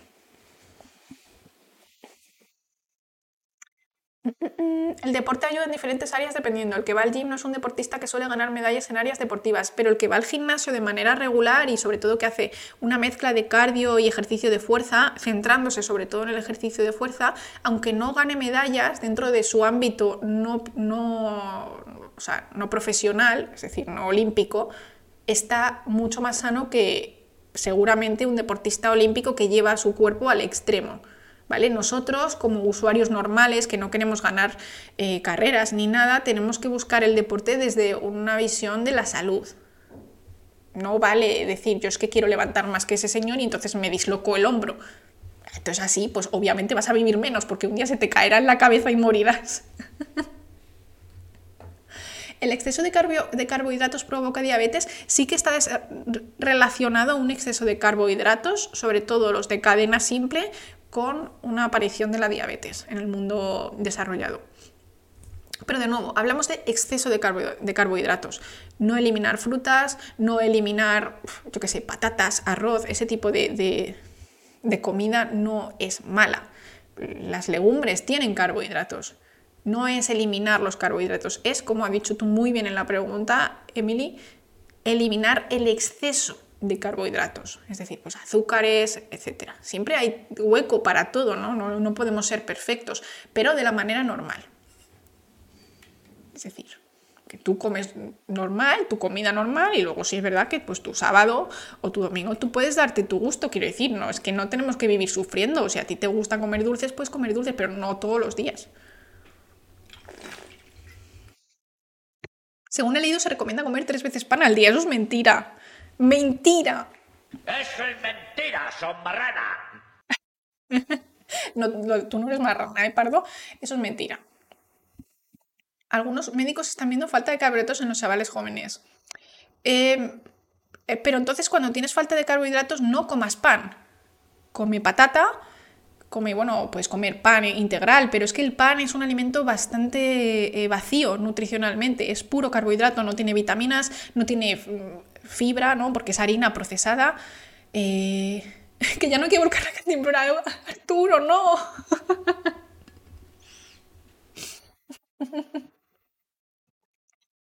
Pero de verdad, o sea, em, claro, o sea, puré de patatas, eh, fruta, ese, esos son los carbohidratos que te pueden faltar en la dieta. No te puede faltar un carbohidrato de tarta, no te puede faltar un carbohidrato de pan normal, de, de harina refinada. ¿Puedes comerla y te vas a morir? Obviamente, y no te vas a morir, claro, no pasa nada, puedes comer harina. Yo como a veces eh, pan. En mi casa no solemos tener pan, pero de vez en cuando como pan.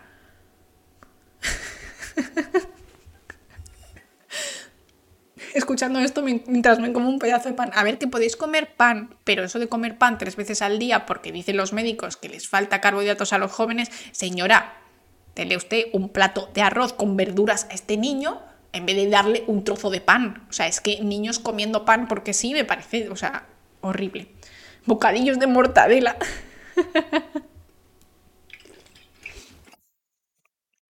Eh, no puedo con la botella, voy a quitar, voy a quitar la, la, pajita porque va a llegar un momento en que ya no va a caer líquido por la pajita.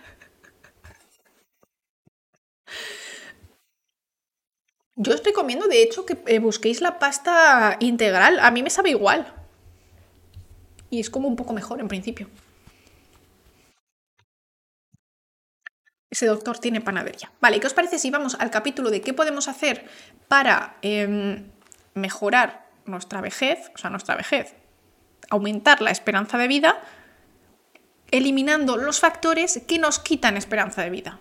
¿Vale? Este capítulo no es la cura eh, tal, sino de lo que hay, qué puedes dejar de hacer o qué puedes cambiar para mejorar.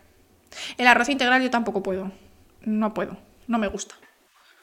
Estamos leyendo, podéis poner exclamación libro, El sueño del tiempo de Carlos López Otín. Y vamos a empezar el capítulo 12. Y solo nos quedan dos porque es 13 y 14, ¿vale? Entonces la semana que viene leeremos 13 y 14 y ya acabamos la serie de este libro. Y creo que el siguiente libro, no estoy segura, va a ser esta maravilla que me han regalado los reyes. ¿Quién ha sido? Nozomi. Muchísimas gracias por ese premio, te lo agradezco muchísimo. Este, ¿vale? Este libro me lo han traído los Reyes Magos y es un libro que habla de anatomía, un poco con casos eh, de, pues yo qué sé, de, momias o de asesinatos y demás. Es bastante, bastante guay. Estamos a 4 de las 190 subs. Estoy flipando con la gente que hay hoy. no han venido raids, no ha venido nadie. ¿Quiénes sois y qué hacéis aquí? ¿Y estáis oteando para secuestrarme o qué? Grobas os anima a suscribiros. Muchas gracias, Grobas. ¿Hay algún libro de microbiología que me puedas recomendar? Es que yo de microbiología solo conozco, no lo tengo aquí, lo tengo en casa de mi madre, el Brock de microbiología, que es un libro que se utiliza para para la para la carrera que es así de gordo. Oye, como la portada ¿Quién ha sido Anonymous? Mira, lo de Anonymous me tiene o sea, me tiene totalmente ¿quién eres? O sea, ¿quién eres? O sea, da la cara. Si yo, si yo te quiero, porque obviamente estás regalando subs, pero de verdad es como, ¿por qué tienes que esconderte? ¿Eso por qué es? ¿O Carlos o Grobas? Que no les dejo. El libro no es micro, te explica lo que es micro, es verdad. Es un libro que te explica lo que es micro, pero el libro es gordo. Es un libro gordo de PTT. Me has apañado un regalazo con el libro de los huesos. Pues tiene una pintaza que es que yo no puedo esperar. Lo que pasa que tengo que decir que no sé si va a ser apto para Club del Libro, porque ya sabéis que el Club del Libro nos gusta como mencionar cosas y no sé si va a ser demasiado en plan como una historia. ¿Entendéis? Pero bueno, aún así eh, me lo voy a leer, porque son los reyes y me lo tengo que leer.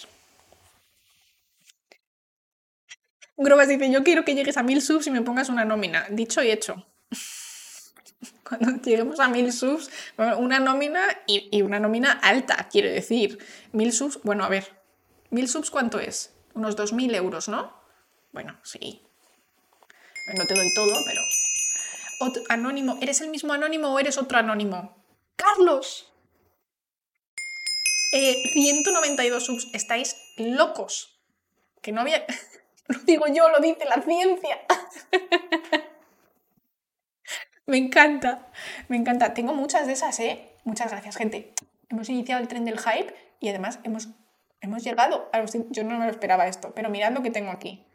Tengo, mi favorito es este.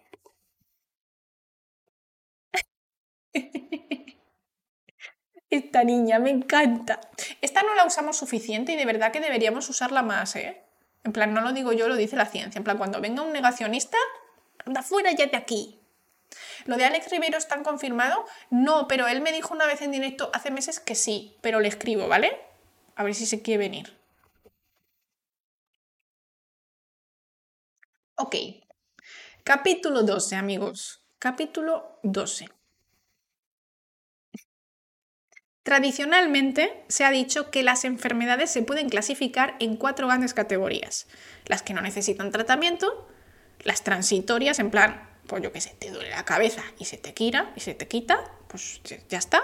Las que son no tratables, en plan, pues si te da te mueres, como por ejemplo la tontería que tengo yo, me ha dado y ya voy cuesta abajo y sin frenos. Y luego están las que se pueden tratar. Y esas son las únicas que importan a los médicos y a la toda.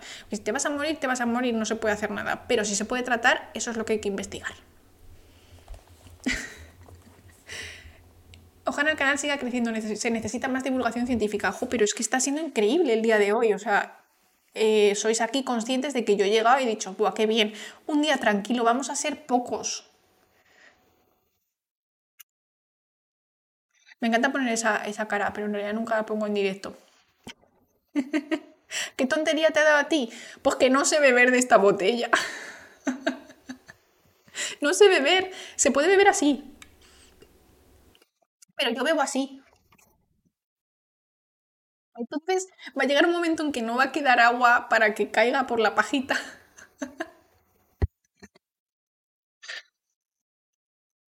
Trabajo al lado. ¿Dónde trabaja tu novia? Bueno, luego me escribes. Por no poner aquí cosas públicas de gente. A lo mejor me conoce. Si trabaja en mi instituto, a lo mejor me conoce. O enfrente en la facultad. Vale. En plan de vista, ¿sabes? O sea, de vista. Tradicionalmente se ha dicho que, bueno, esto de las enfermedades, las tratables, ta, ta, ta. En cualquier caso, deberíamos ser plenamente conscientes de que tanto ayer como hoy es infinitamente más eficaz prevenir las enfermedades que curarlas. Ah. Ah. Ay, ¿Vosotros podéis hacer esto? Solo puedo con, con este. Este me cuesta más. Mover solo una ceja. Yo aprendí. No nací sabiendo, aprendí mirándome en un espejo en un viaje de coche. Cinco subs más y cuelgo el enlace de las instrucciones de la botella del Decalón, que no es del Decalón. Esta marca es una marca que no me patrocina, pero yo tengo esta botella desde hace años. Lo hace muy bien Carlos Sobera. Me encanta Carlos Sobera. Las orejas, yo las orejas no puedo, pero sí puedo esto.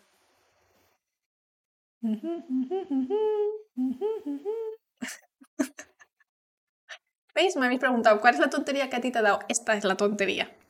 Yo creo que cada vez está saliendo más la Laura natural. Se acaba el personaje serio, ¿no? En plan científica y aparece más Laura. O sea, tonta, básicamente. Vivir conmigo es muy gracioso, pero solo me río yo.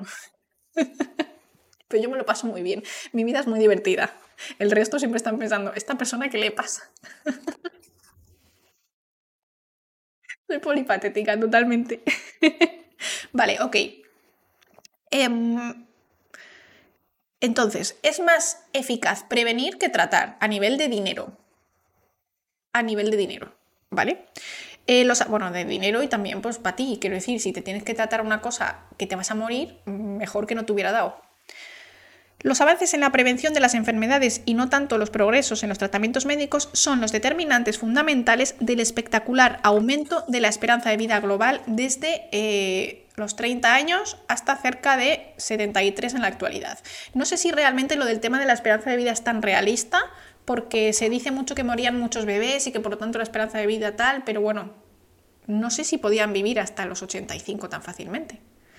El tren del hype ha sido un éxito. Muchas gracias, gente. Hemos completado el nivel 2. Muchísimas gracias. Chao, Grobas. Y muchas gracias por tu, por tu labor. ¿Cuántos años crees que vivirás? Yo 99. Yo viviré 99. Entonces, Tyson se puede morir el día antes. O sea, Tyson no se puede morir hasta que yo cumpla 99 años. Y Fabio se puede morir un día después. Entonces, así Tyson nunca va a estar sin mí Tyson siempre va a tener a su mamá feliz hasta que yo tenga pues 99 años y ya me vaya a morir. Y luego eh, yo tampoco estaré nunca sin Fabio.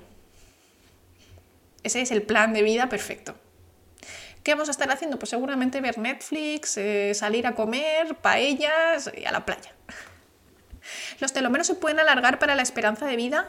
Hay, mm, hay bastantes experimentos con el tema de la telomerasa, pero es bastante complicado porque el acortamiento de los telómeros es una manera que tiene el mundo y la biología de hmm, como de frenar un poco, no sé, no sé decirlo, como de que no te dé cáncer. ¿Entiendes? Que no te dé cáncer. Entonces, si tus telómeros son cortos, es para evitar que tus células se reproduzcan infinitamente y den lugar a una célula malvada que sea cancerígena. En cambio, tener los telómeros largos forever puede aumentar el riesgo de cáncer y un cáncer mortal. ¿Se pueden alargar? Al parecer sí se pueden alargar con telomerasa, que es una enzima que produce los telómeros, pero claro, tampoco sabemos cómo hacerlo de verdad, sino o sea, fuera del laboratorio telómeros cortos versus Plague Inc. Tenemos que jugar el siguiente capítulo, que ya sabéis que por primera vez conseguimos acabar con la humanidad en el juego el otro día y a ver si conseguimos el siguiente nivel. Creo que ahora toca virus. Vale, entonces, hay muchos factores que han contribuido a este adelanto, es decir, que ya pues, podamos vivir más. La revolución verde, con el consecuente incremento de la productividad agrícola, disminución de hambrunas, de la, malnutrición a gran escala, más variedad e higiene alimentarias, agua potable, canalizaciones sanitarias. Bueno, todos sabemos por qué vivimos más que antes. Obviamente porque no, o sea, no hay tantas enfermedades y las que hay las podemos tratar. Así que, pero sobre todo eso, prevención, vacunación, menos asesinatos, menos conflictos armados, higiene dental, aquí de todo. ¿Vale? Mm, anticonceptivos, antisépticos, medicalización de los partos, mecanización de muchas labores que antes eran manuales y extenuantes y eh, los programas para detectar, importante gente, detectar y tratar hipertensión y diabetes y luego también pues, otras patologías del día de hoy. De hecho, nunca en la historia ha habido un porcentaje mayor de la humanidad que evita la extrema pobreza, que está alfabetizado, me encanta esa palabra, alfabetización, y que vive en países en los que se respetan ampliamente los derechos humanos. Todavía queda muchísimo trabajo por hacer, por supuesto, tenemos que seguir luchando porque el 100% de la población viva en estas condiciones, es decir, fuera de la extrema pobreza, que estén alfabetizados y que no vivan en, pues eso, en países que no, no, no tengan ningún respeto por los derechos humanos, ¿vale? Pero bueno, generalizamos que hay, la mayoría de, países a día de hoy están en esta situación. Vale, entonces, ahora vamos a hablar de lo que son los centenarios y los supercentenarios. Los centenarios es gente que vive más de 100 y los supercentenarios es gente que vive más de 20. Son cada vez más frecuentes en el mundo. Alrededor de, atención, que esto es muy fuerte, medio millón de centenarios habitan actualmente nuestro planeta hay más de medio millón de personas que tienen más de 100 años. O sea, ¿hola?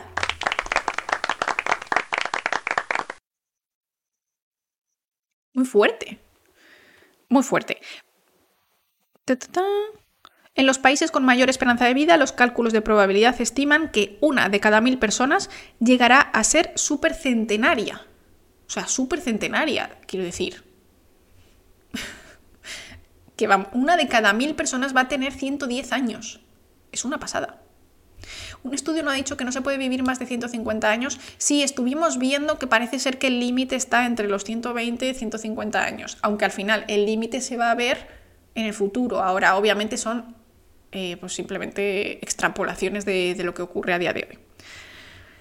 Vale, en total, y sin contar a Matusalén y otros casos más recientes pero poco documentados, hasta el momento solo hay 48 seres humanos que han vivido más de 115 años. Que han vivido, no que están vivos. O sea, 100, medio millón de personas. 115 en la humanidad, 48. De entre todos ellos, la francesa Jean-Louise Calment, que jugaba de niña en Arles cuando Van Gogh estaba pintando allí sus primeros girasoles, es la única que ha superado los 120 años de edad, mientras que el varón más longevo ha sido el cartero japonés Jiroemon Kimura, que murió tras cumplir los 116. Entonces la, mujer 120 y eh, este japonés 116. Estos datos sugieren que la vida humana tiene su límite en torno a los 120 años, más allá del cual es muy muy difícil sobrevivir salvo que se produzca un cambio de paradigma radical entre la tecnología y la biología, es decir, que seamos capaces de hacer algún tipo de reversión. ¿Vale? Pero de manera natural, los que mejor han vivido y los que han tenido pues, una vida totalmente óptima han llegado dos personas a 116 y 120. O sea, solo ha habido 48 personas escritas en la humanidad, o sea, descritas, que han vivido más de 115. ¿Las mujeres viven más? Sí, pero no sé si, si, eso es real o estaba un poco como trucado por el tema de las guerras y más violencia entre hombres y demás. Realmente no sé si hay tanta, tanta diferencia. ¿Es verdad que dormir si esta te alarga la vida? Pues los japoneses también están empezando a echarse sientas y también viven mucho. no sé si te alarga la vida, pero lo que sí es verdad es que te alarga un poco la energía durante el día. Si es de 20 minutillos, yo creo que tiene que ser positiva, no puede ser mala. Me hizo una médico que el problema por el que no llegamos a 150 es la alimentación. Por la medicina y la tecnología sí sería posible. Realmente yo creo que es en general una mezcla del estilo de vida. Esos son los factores que vamos a empezar a ver aquí. Tiene que ver con la alimentación, por supuestísimo, porque eres lo que comes. Si comes caca, pues tus células se van a alimentar de caca. Entonces, todo fatal, pero también es dormir, también es estrés, también el sistema en el que vivimos, que es un sistema muy complejo para mucha gente, ¿vale? Eh, hay mucha gente que no puede llegar a fin, de mes de, a fin de mes de manera fácil y que tiene que comer lo que puede y que tiene que, bueno, pues pasar el mes como puede. Y obviamente esas personas tienen muchísima menos probabilidad de llegar a 120 años que pues una persona que no tiene preocupaciones en esta vida, que llega a fin de mes, que puede comer sano, etcétera. Vale. Eh, ya, ya, no es una hazaña cósmica llegar a los 100 años de edad, lo cual va a abrir en un futuro que ya llama a la puerta una serie de cambios culturales, sociales y económicos para los que habrá que estar preparados. Esto es muy interesante, gente, porque si es verdad, aquí no lo menciona más, pero sí es verdad que nosotros estamos contando con una media de vida pues en 75, 75 80 años. O sea, que tú estás de media 10, 15 años jubilado. Pero si ahora de repente de aquí a 20 años el 80% de las personas llegan a los 100, estamos hablando de 35 años jubilado. Estos sistemas van a tener que cambiar de una manera o de otra, porque si ya son poco sostenibles, imagínate cuando, cuando sea la norma vivir tanto. Hay muchos memes haciendo cosas, de hombres haciendo cosas imprudentes y diciendo, por eso las mujeres viven más. Claro, hay gente que no llega a cotizar 35 años, es que eh, es, muy curioso. Marruncho, ¿cuántos años tengo? Adivina. Yo no quiero trabajar 60 años. No, yo tampoco. Yo estoy ya deseando jubilarme. Y eso que me gusta mi trabajo, ¿eh? Pero vamos, o sea, más me gusta no trabajar. Casi 33. Pero eh, entras en la media de lo que la gente estima.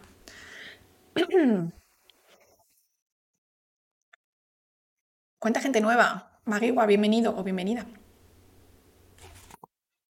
Vale, ¿qué más tengo por aquí? Así, empieza a hablar de lo que son las zonas azules, que son zonas con alta concentración de centenarios, ¿vale? En Italia, ya sabéis que hay, eh, creo que en por Cerdeña, en una isla en Okinawa, isla griega. Es curioso porque suelen ser islas, pero yo no creo que vivir en una isla sea lo que te haga ser centenario. Creo que el hecho de vivir en una isla también te aísla, ja, valga la redundancia, Em, te aísla de lo que es eh, lo malo que está pasando a tu alrededor. Si tú tienes esos avances tecnológicos que te permiten tener una buena vida, pero no tantos como para que se vuelva mala, es decir, eh, pues mira, aquí llevamos todos literalmente dos horas, 13 minutos, bueno, yo, todos no, pero bueno, sentados y esto es sedentarismo. Em, comemos mal, salimos, bebemos, fumamos, o sea, este tipo de cosas si tú estás más en una zona rural y en una zona aislada, tienes menos influencias de las cosas malas, ¿vale? Entonces, no creo que estas zonas azules tengan que ser islas, pero el hecho de ser una isla ayuda a ese aislamiento que tienen. Vale. Hay muchos factores. No, esto ya lo he leído, tengo que pasar de página. Vale, entonces, tienen un estilo de vida natural y sencillo, es decir, llevan una alimentación sana, equilibrada, alto componente vegetariano, que no exclusivamente vegetariano, ¿vale? No es muy común a gente de 100 años que sea exclusivamente vegetariana. Va acompañada de una actividad física moderada, pero constante, ¿vale? Toda la vida moviéndose. Y eh, pues eso, poseer una sociedad integrada, con pocas desigualdades, elevada consideración de los valores ancestrales de amistad, familia, etcétera, en los que la gente mayor sigue siendo activa y no aparcando a los abuelos cuando cumplen, pues eso, los 70 años, tú ya no haces nada, te aparco aquí y pues para adelante, ¿no? Es decir, son sociedades que ya no es solo cómo viven, cómo comen, cómo se mueven, sino a nivel de integración de la gente mayor tienen un valor alto y por lo tanto siguen siendo gente pues muy activa, tanto física como mentalmente. Vivir los 100 años no quiere decir que tengas la vitalidad de los 50, ¿no? No, claro, obviamente no puedes tener la vitalidad de los 50, pero sí que puedes tener un estilo de vida bastante saludable.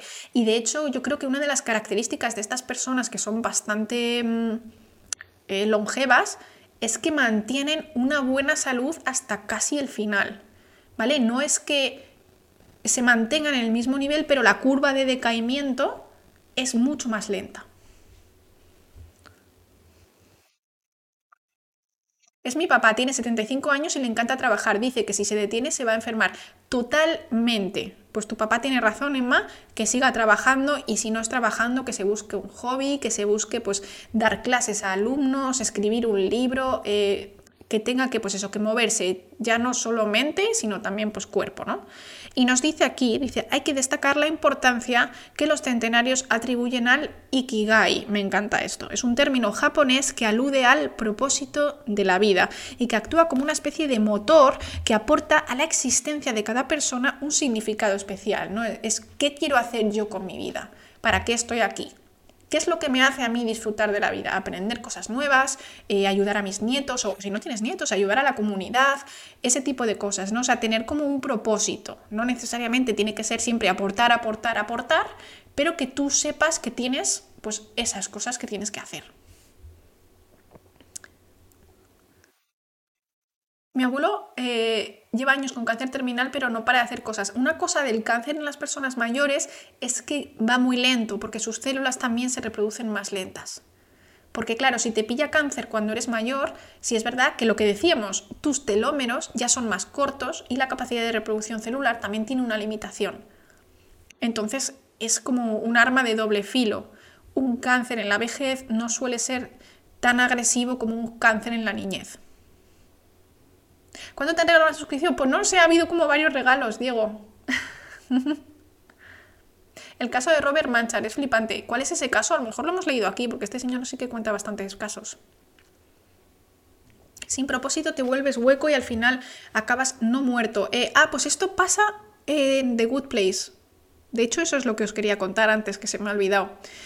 En el cielo, como es, eh, como saben que van a estar ahí para siempre, hacen todo lo que les gusta, en plan, yo que sé, comer todos los platos que te gustan, eh, yo que sé, hacer como cosas divertidas, pero ya no te llenan, porque es como, ya, ya has hecho todo en los primeros años que estás en, el cielo, ¿no? En, en, ese tal, pero ahora de repente es como, pues ya no, ya nada, o sea, se acabó.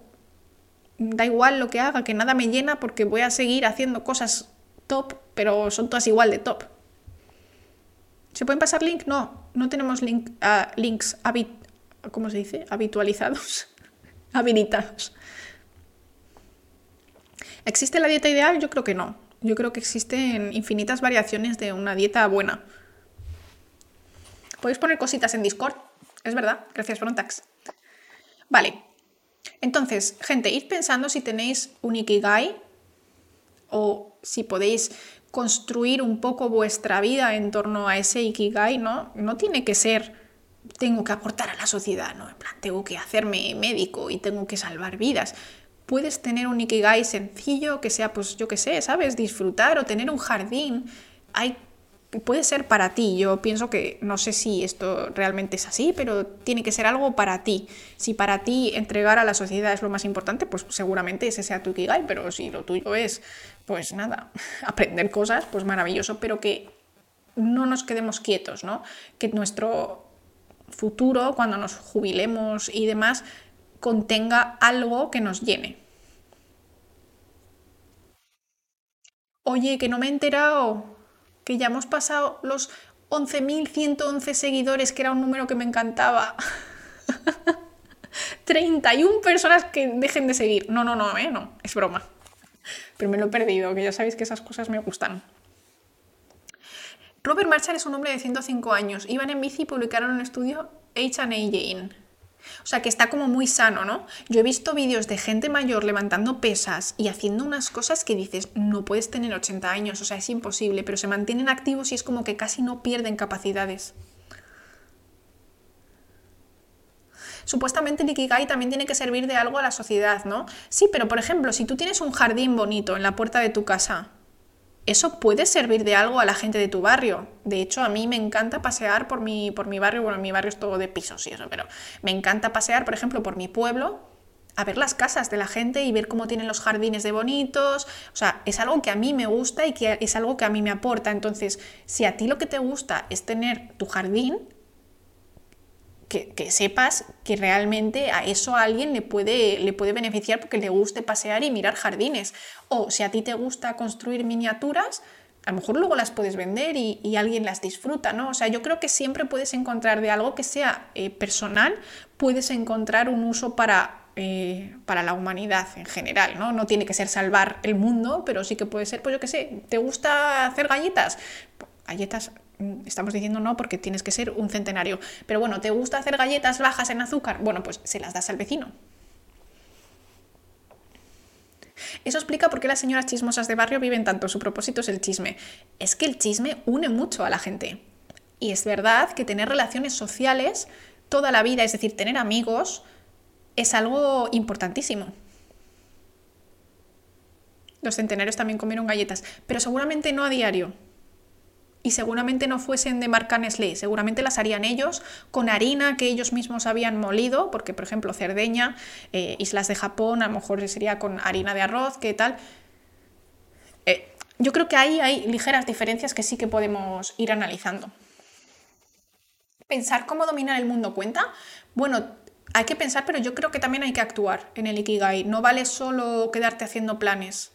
Porque hacer planes, por muy guays que sean, porque aquí nos encanta destruir el mundo, dominar el mundo, pero em, si tú dices, Buah, es que yo puedo hacer esto y nunca lo haces, no te sientes mal. O sea, yo creo que es peor para tu mente decir, voy a ir al gimnasio y no vas, que decir que, o sea, que decir, no, hoy no voy al gimnasio.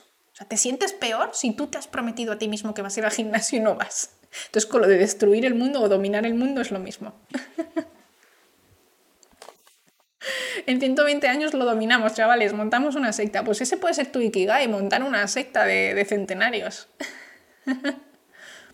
He notado que tener siempre en casa durante la pandemia a mis padres los ha vuelto lentos. Antes hacía tantas cosas, pero ahora les cuesta, han perdido el ritmo. Jessica, pues eso, eso es eh, el reflejo de lo que ha pasado a muchísimas familias. De hecho, a mi abuela también le pasó que tuvo el, mayor deterioro durante el encierro de la pandemia, porque aunque sea salir a pasear, que te dé el aire todos esos estímulos de olores, el vecino, le saludas, vas a hacer la compra, todo eso es esencial para el funcionamiento del cerebro humano. No sé si se puede revertir de alguna manera, quizá a cierta edad sea muy muy complicado, pero, pero o sea, no, no estás loca. quiero decir, es una cosa que se ha descrito en la literatura científica y que, y que ocurre y que, ser, y que por eso se recomendaba hacer muchas actividades con la gente mayor. Os recomiendo muchísimo un documental de, mm, de MAM, de Miguel Ángel Muñoz, que está en Netflix, que es eh, la verdad, yo nunca había visto Upadance ni nada, es el actor este, que durante la pandemia se puso con su abuela, o sea, justo se quedó con su abuela encerrado porque pues nadie podía cuidar de ella, la chica que cuidaba de ella se fue y entonces hacían un montón de actividades por las tardes y, por, y demás. Es un documental precioso que yo creo que refleja mucho lo difícil que fue para muchas familias realmente, pues eso, cuidar de sus mayores sin poder literalmente salir de casa. Y yo entiendo que cuidar de los niños también debió de ser algo muy complicado, porque, bueno, pues los niños, depende de dónde estés, o sea, es que son torbellinos. Y yo creo que vamos a ver eh, problemas derivados de, los encierros que ha habido por el COVID, estoy segura. Estoy segura que en el desarrollo, en los próximos años, van a salir estudios de que los niños han sido bastante bastante afectados. Si hacer la compra es esencial para el cerebro, se entiende que los ricos y algunos hombres son bastante estúpidos. Muchos hombres son los que hacen la compra, lo que pasa es que las mujeres son las que piensan la compra. Llevar una casa, fuera de coña, gente, llevar una casa, ser amo de casa, es un trabajo mental importante. Entonces, aunque no vayas a hacer la compra, si haces la lista, yo creo que mentalmente eso es más challenging. Hay muchos niños que ahora no entienden ir sin mascarillas. Yo espero que eso ya se pase porque, pobrecitos, ¿eh? Qué estrés. Yo estuve encerrado con tres personas mayores. Bueno, ánimo, Sergio. Espero que todo vaya mejor ahora. A mi hija después de la pandemia le daba miedo a la gente, tenía tres años, por no hablar de eh, que seguramente los problemas que ha habido de neumonía creo que los estaban ligando con un sistema inmunitario no muy fortalecido después de niños que no han estado en contacto con otros niños durante muchos meses, porque se sabe que, por ejemplo, antiguamente, antiguamente, hace tiempo, eh, teníamos a niños que se criaban con sus primos o en el pueblo, en la plaza del pueblo, ¿no? Ibas todos los días a la plaza del pueblo con el niño y esos niños pues estaban ahí en plan, eh, pues, no comiendo cacas de perro, pero me entendéis, ¿no? O sea, tocándose unos a otros, etc. Y ese, ese traspaso de, de virus o de bacterias o de simplemente microbiota que no sea mala de unos niños a otros les protegía. Y ahora hemos tenido unos niños que han vivido exactamente expuestos a los gérmenes. Han vivido en una burbuja, como la burbuja de Bart. De mi burbuja, mis reglas, ¿no? Que se tira un pedo dentro de la burbuja cuando entra Elisa. Bueno, pues ahora hemos tenido niños burbuja que cuando han vuelto después de meses sin estar en contacto con todos esos gérmenes que son una manera de entrenar al sistema inmunitario, se han encontrado con de golpe metidos en, pues eso, en el cole o en la guardería con un montón de virus que se han, se han apelotonado todos porque ya tocaba y claro, sistemas inmunitarios un poco sin entrenar. Entonces, bueno, ¿Puedes recomendar algún sitio web o revistas de divulgación científica que sean interesantes y de fiar? Es complicado, ¿vale? Yo puedo recomendar siempre eh, SINC, S-I-N-C. Está hecho por, bueno, pues no sé si es oficial del gobierno o es una cosa así un poco más independiente, pero está bastante bien. Pero sí es verdad que muchas veces se quedan como en la superficie, pero sí es verdad que ahí puedes ver pues todas las noticias que van pasando. Tampoco te van a explicar en detalle muchas cosas, pero luego tú ya puedes buscar al respecto. Y no suele tener unos titulares muy se acaba el mundo, cosas así. Gracias, Bob. Mira, ahí te lo ha puesto, te lo ha puesto Bob.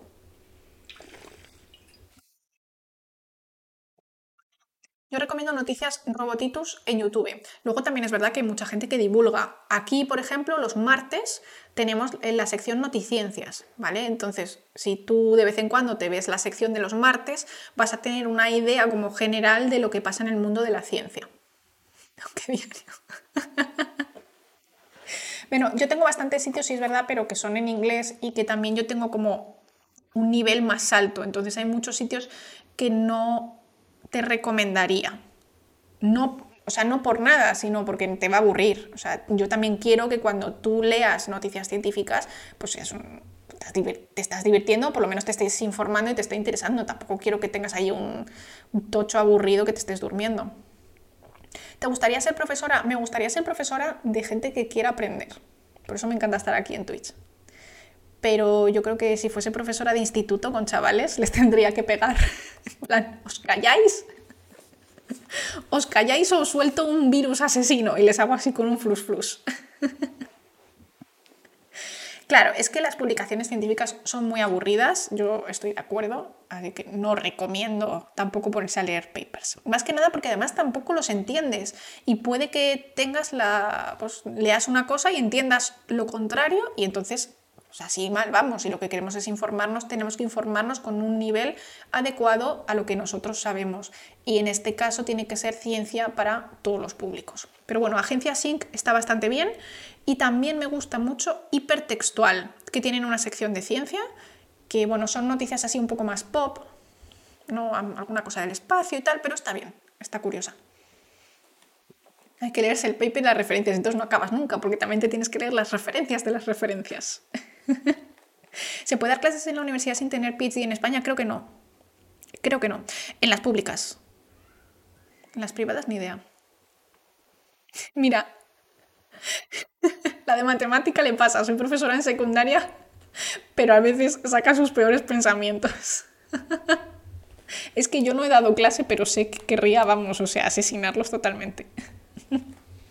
Nosotros las noticias de hipertextual de ciencia que hemos leído las escribe Azucena Martín y sí me gustan bastante. ¿eh? Quiero decir, eh, no es como informarte en Nature, pero para sí noticias tontas con curiosidad científica está bien. Pero bueno, agencia Sync.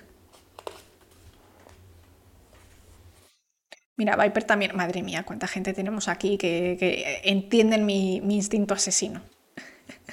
Azucena. En la uni pública también hay profesores asociados del mundo de la empresa que creo que no necesitan doctorado. Bueno, pues yo es que no tengo ninguna de las dos cosas. No soy ni asociada a empresa ni tengo doctorado. Aunque tengo nivel de doctorado, ¿eh? Bueno, tengo nivel postdoc. Vale, entonces, vamos, vamos con datos.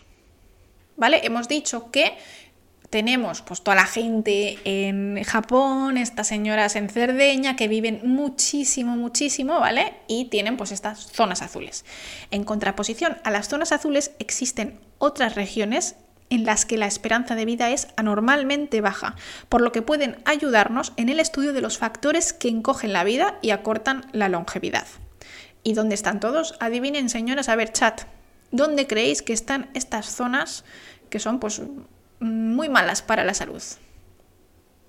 ¿Se denominan azules? Pues no sé por qué. África. ¡Pum! Puntazo para Domina Point. Efectivamente están en África subsahariana. Angola, Chad, Costa de Marfil, Lesoto, Nigeria, República Centroafricana y Sierra Leona. Yo de ahí he estado solo en Costa de Marfil y puedo, o sea, puedo decirte que la miseria que he visto ahí no la he visto en ningún lugar. Así que habrá sitios en los que obviamente la esperanza de vida no sea como por ejemplo eh, en Europa, ¿no? Pero no es tan baja como en África subsahariana. ¿Cómo fue tu experiencia? Me flipó. Fue, para mí la experiencia de, de, Costa de Marfil me cambió totalmente la vida porque yo fui con un amigo que trabajaba allí. ¿Vale? Entonces yo no fui a la costa en plan me voy a las playas, me voy a los hoteles, no, yo estuve viviendo en la casa de mi amigo, eh, también nos quedamos en otro piso ahí en plena ciudad gigante, ¿sabes? Eh, o sea, para mí fue muy guay. Y luego es que este chico también trabajaba en una plantación de bananos, porque bueno, son ingenieros agrónomos, eh, ya sabéis que Fabio es ingeniero agrónomo, y o sea, para mí fue alucinante. O sea, fue como algo totalmente distinto a lo que yo jamás había visto. Y fue muy interesante. Comimos de todo, nos intoxicamos de, de bacterias. Yo no, pero bueno, amigos míos estuvieron, mis compañeros estuvieron muy malitos y ya está. ¿No fuiste para la performance de Salvadora Blanca regalando gafas? ¿Qué va? Nosotros fuimos ahí básicamente a conocer la plantación y a conocer la ciudad y, y, ya está. Pero, o sea, fue muy impresionante, pero yo creo que ahora mismo no iría. Fui muy, o sea, fuimos como muy valientes. Además que nuestro amigo Fer, no sé si está por ahí, yo creo que nunca me ve, pero siempre me dice, ¿qué tal tu podcast y tal? Está loco. Fer está loco, que tuvo malaria. ese señor va como, o sea, no le da miedo nada en este mundo, o sea, increíble, increíble. Pero fue muy guay. Y sí es verdad que hubo momentos en los que íbamos totalmente de ricos. ¿Por qué? Porque mi amigo vivía en la plantación y le tenían una mansión para él. ¿Vale? Pues sí es verdad que estaba ahí aislado en esa plantación y ya está. Y tenía cocinero. O sea, yo cuando dije, como que tienes cocinero, Dice, sí, sí, es que me han puesto un cocinero porque claro, si no nadie quiere venir a trabajar a Costa de Marfil. Entonces te ponen todas esas cosas un poco de rico. Entonces tenía una casa con piscina, tenía un cocinero y, nada, pues los dos o tres días que estuvimos en su casa yo dije, ¿what? What is this? Entonces eso fue así como lo más así de ricos y luego pues el resto yendo también a casa de, amigos pero más normal, gente que vivía en pisos en la ciudad y, y demás. Eh, una experiencia increíble, pero creo que ahora me daría miedo. Sí, porque Fer está muy loco, o sea. de cabeza que me voy a Costa de Marfil. Pues yo creo que os va a gustar. Y comimos de todo, ¿eh? Comimos unos bichos. Mmm, yo dije que sea todo. Todo comimos. O sea. Eh, reptiles. Increíble. La malaria tuvo suerte que le dio justo al volver a España. Le dio, le dio en Barcelona. Si uno no va a vivir como rico, ¿qué se va a hacer por allá? Claro. A ver, es que es un país en que las condiciones de vida, si no eres de rico, de rico es que ni siquiera, o sea, que lo único que tenía era eso, un cocinero, ¿vale? Pero no tenía las calidades de vida que tenemos aquí en España. O sea, igualmente, pues eh, allí la, la, ciudad era la que era, eh, la plantación estaba en medio de la nada, es como vivir solo en medio de un bosque, ¿sabes? O sea, una cosa eh, un poco tal. Agua potable complicado, en la ciudad había, pero sí es, sí es verdad que creo que nosotros eh, comprábamos agua. No estoy segura, ¿eh? Tengo que decir que no estoy segura de si había agua potable realmente en su casa o si también en su casa tenía que comprar agua. El 5G, nada, nada. Pero a Fer le daba igual porque Fer es un alma, li alma libre y él pues eh, tenía de vez en cuando el wifi le venía y lo usaba muy bien, pero el resto del tiempo pues estaba tocando la guitarra y esas cosas. O sea, es una persona que era perfecta para ese trabajo. Ahora ya está aquí en España y está feliz, pero le pegaba muchísimo hacer eso. Casi prefiero el agua potable al cocinero. Claro, domina, justo eso es a lo que me refiero. Que hay cosas que son, pues obviamente, mucho más complicadas. Pero bueno, yo os lo recomiendo si tenéis la oportunidad de ir. Es un, es un sitio increíble, tiene muchísima selva, tiene, o sea, es que, no sé, para mí fue como todo flipar. Además, fue un viaje increíble porque no planeamos nada. Fer nos llevó a los sitios. Fer nos dijo, vamos a ir aquí, aquí, aquí, a esta isla. Luego fuimos a... que alquilamos una puta isla. que no tenía, o sea, no tenía ni para ir al baño, ¿vale? O sea, era un cacho de tierra en medio del mar que llegamos como en una canoa y el baño era unos váteres, había váteres, pero para tirar de la cadena tenías que echar tú el agua con un cazo, con un cazo de sopa. ¿Vale? Y mi amigo, se uno de los que vino, se puso malito en esa isla. que comimos pescado que había sido pescado ahí enfrente nuestra, con los señores que iban ahí con las canoitas, increíble. Tenía dueño, ahí había una chabolita y ya está, ahí dormimos, con unos colchones tirados en el suelo, en cuatro, en cuatro bambús así puesto para arriba. Alquilamos una isla en plan dormir en un sitio que había solo dos camas. solo había dos camas. Entonces dijo, digo que alquilamos una isla porque es que era tan pequeño que tú con ir a dormir ahí ya no cabe más gente en esa isla. Pero bueno, que fue como una experiencia porque yo dije, bueno, yo voy aquí a Costa de Marfil a ver qué pasa. Y Fer nos lleva por sitios. Pero claro, el pescado este que comimos seguramente fue lo que hizo a, mi compañero ponerse malo. Pasó una noche horrible. Pobrecillo. Pero fue muy guay. Yo me lo pasé muy bien. Yo todo lo que sea aventura, eh, voy. Maravilla. Quiero vivir ahí, no le tengo miedo a la muerte. Moló muchísimo esa isla. Lo que pasa que eran literalmente como, no sé, 30 metros y ya se acababa la isla. O sea, es que literalmente esa isla lo mismo ya no existe. Como ha subido el nivel del mar, lo mismo esa isla ya está inundada. Inundadísima. Lo malo es que hablan francés. Bueno, yo creo que el francés se puede aprender relativamente fácil. Pero también es más difícil entenderles su francés. Pero tengo que decir que en mi experiencia, la gente que conocimos era gente eh, súper amable. O sea, quiero decir, como muy... que te daban súper bien la bienvenida. Em, es algo a lo que no estamos acostumbrados cuando viajamos a, países desarrollados. Sí que hay gente amable, por ejemplo, en, Estados Unidos vas a un supermercado y te dicen, Welcome, you look very pretty today. Entonces tú dices, ay, gracias. Y luego se lo dice también al señor de atrás, ¿no? A un señor que está completamente, que ya no puede ver. Dice, ay, señor, está usted guapísimo hoy. Y eso, pero esta gente realmente, o sea, no tienen nada y aún así te comparten lo que tengan. O sea, no sé, mm, yo creo que te cambia un poco ver esas cosas. Eso es porque le pagan para hacerlo. Pero sí es verdad que los estadounidenses son personas em, que por lo menos en plan, aunque sea falso, son amables. Es un poco, no sé. A ver, habrá de todo, ¿eh?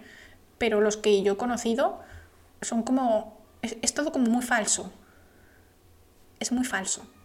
Pero por lo menos es como que te sientes bien. ¿no? Tú dices, bueno, yo me lo creo y ya está. Y en Canadá también, ¿eh? Ya sabéis que en Canadá he vivido un año y allí en Canadá son, o sea, son todos, o sea, son todos majísimos. Les amo. Gracias, gracias por comprar. Nunca voy a superar, voy a quitar la pajita, ¿eh? Nunca voy a superar lo de la botella. Es falso, pero te levanta el ánimo. Exacto. Aquí pagando te sonríen a veces. Yo tengo que decir que aquí, en, en, donde estoy yo ahora en Valencia, noto que la gente es bastante amable. No sé si es que el estilo de vida es un poco más lento que en Madrid, pero te lo digo de verdad, ¿eh? En Alemania es el peor sitio donde hacer la compra de tu maldita vida. O sea, tiran tu... O sea, la señora de la caja hace pli, pli, y tira tu comida lo más lejos que puede en plan púdrete, maldita escoria, vete, vete ya de mi, de mi supermarket, no puedo, no puedo más. Entonces, Fabio y yo teníamos como, no podíamos ir solos a hacer la compra, porque entonces no tienes tiempo para meter la compra en la bolsa. Nosotros teníamos un plan, entonces, cuando ya se iba acercando el momento de, de, pagar y de todo esto, entonces teníamos como el plan de uno abre la bolsa, el otro mete y mientras vas abriendo la otra bolsa. O sea, eh, una locura una locura. Y no soy solo yo, porque he visto memes de gente sufriendo en Alemania haciendo la compra. Entonces yo cuando llegué aquí a España, y la chica me dijo, oye, tal, me gustan tus gafas. Y yo dije, ¿a mí? Yo me di una vuelta y dije, ¿me estás hablando a mí? A mí no me conoces. ¿Quién eres y por qué eres tan amable?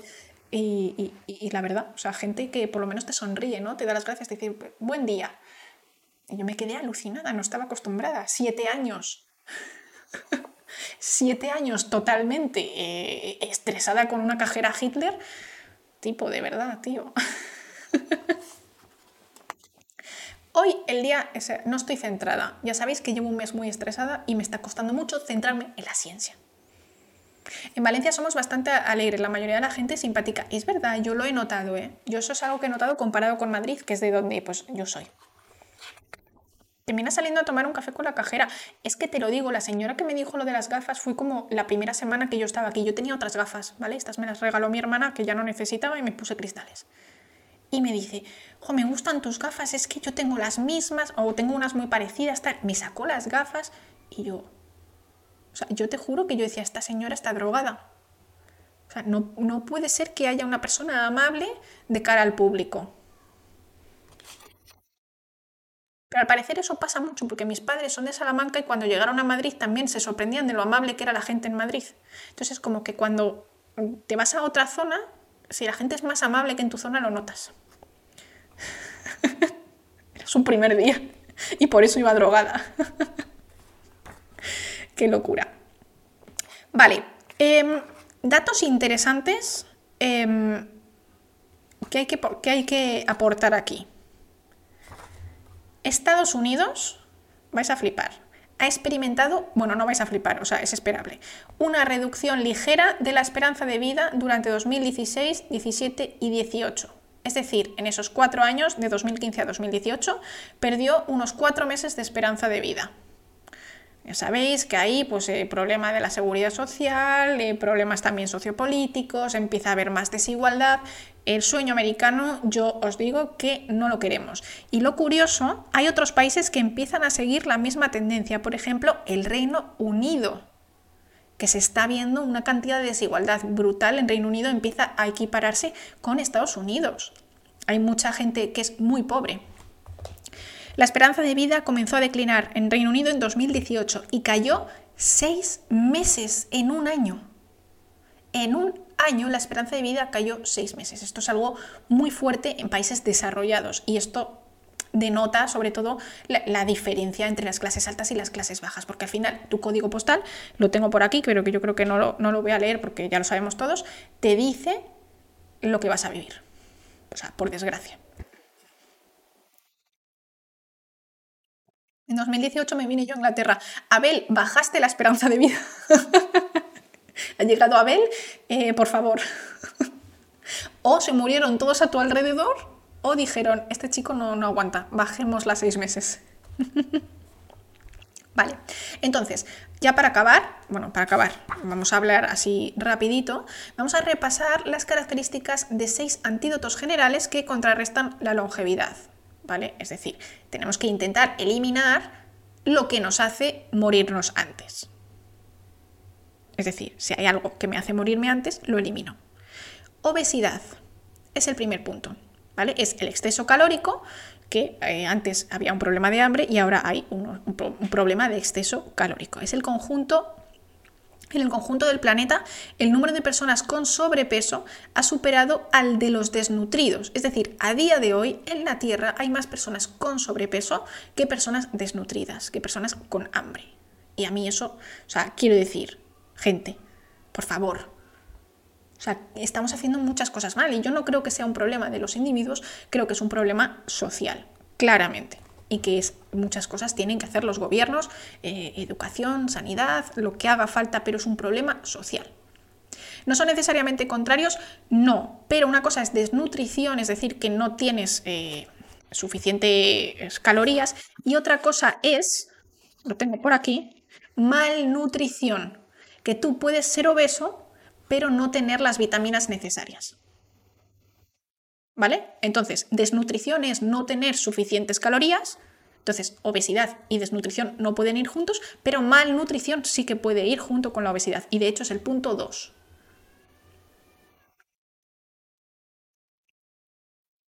Matemáticas, pasa bien tu clase, ánimo, ánimo.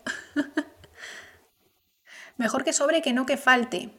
Pero es que al parecer que sobre es igual de malo que que falte.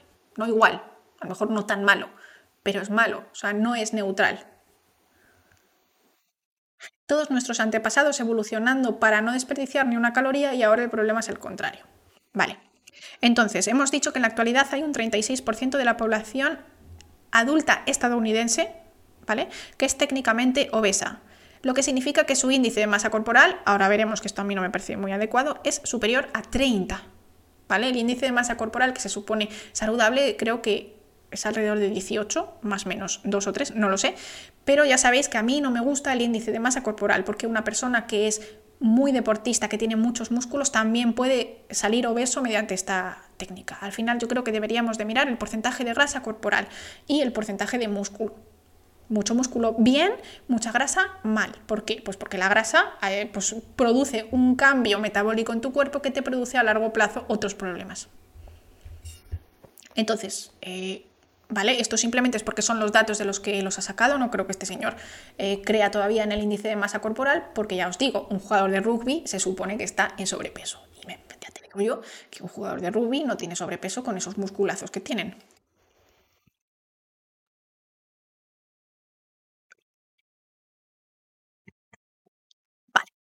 Continuamos. Entre los países del grupo eh, G20 Después de Estados Unidos, el campeón de esta liga de obesidad se sitúan los siguientes. Arabia Saudí y Turquía, con una obesidad adulta, no sobrepeso, ¿eh? obesidad del 30-35%, seguidos de un amplio grupo de países con unos índices de entre el 20 y el 30. Alemania, Argentina, Australia, Brasil, Canadá, Francia, México, Reino Unido, Rusia y Sudáfrica. Yo creo que España también debe estar eh, por ahí. Em, por ejemplo, eh, países asiáticos inferiores a 10%, como China, India, Indonesia, o sea, que tiene ahí que ver un poco la, la dieta. Pero es muy curioso cómo en tantos países, por ejemplo, o sea, Alemania, Francia, Reino Unido, Canadá, son países que tienen absolutamente todos los medios para poner a disposición de su población. Es decir, pues puedes poner gimnasios, puedes eh, prohibir mm, comida que está mal, puedes aumentar, o no prohibir, pero yo que sé, aumentar el precio de los impuestos, aumentar los impuestos del tabaco, todo este tipo de cosas puedes hacer, pero no lo haces. Y el dinero que te supone a nivel sanidad tener todas esas personas enfermas, porque tener obesidad no es tener obesidad, que ese no es el problema. Obviamente, el problema es todos los problemas metabólicos que tienes después, que vas desarrollando con los años. Muchos años de obesidad tienden a tener problemas metabólicos. Entonces, esto, pues eso, diabetes, hipertensión, ataques al corazón, etcétera, derrames, todo eso son muchísimos millones que se van por la borda de un país cuando tú lo que puedes hacer es eh, pues, intentar educar, intentar poner pues eso, gratuitamente entrenadores, igual que pues puedes ir gratis al hospital, pues podrías ir gratis al gimnasio.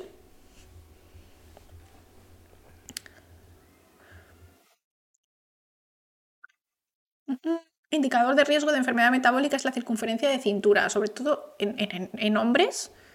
Eso se ve, o sea, es súper claro.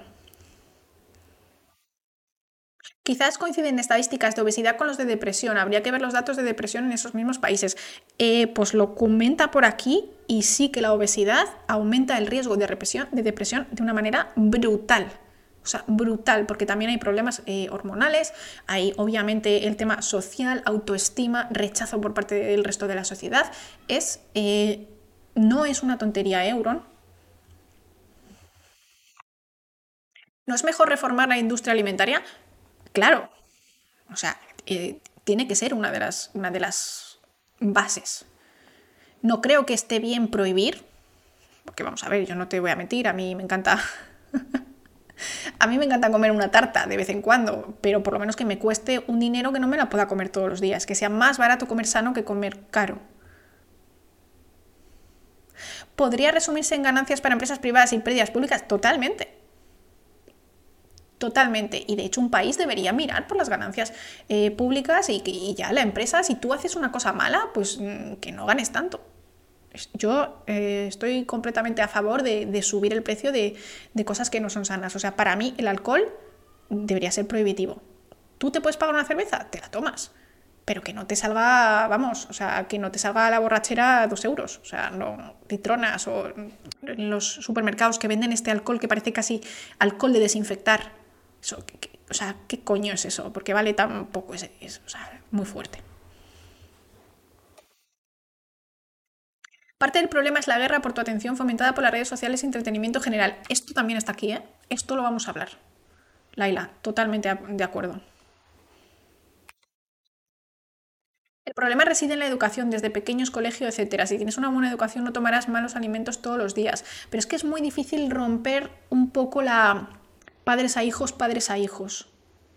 ¿Entiendes? Entonces sí es verdad que si a un padre le sale más barato comprar unas croquetas precocinadas, que el tiempo que no tiene porque su trabajo es una mierda, porque tiene que estar 12 horas trabajando a dos horas de casa para poder mm, pagarle el alquiler, ¿cómo no le va a comprar unas croquetas precocinadas al niño? Porque es que no te da la vida. O sea, es que es una cosa mucho más integral. En España existe un etiquetado, pero es, una, mierda. Eh, hurón está muy mal hecho. De hecho, en este etiquetado el aceite de oliva es como lo peor del mundo, en plan, vas a morir. Adicción, palatabilidad, es comida que sabe muy rica, a todos nos encanta, es que yo lo he dicho, o sea, a mí me encanta, yo si pudiese comer todos los días comería, yo he sido adicta al azúcar.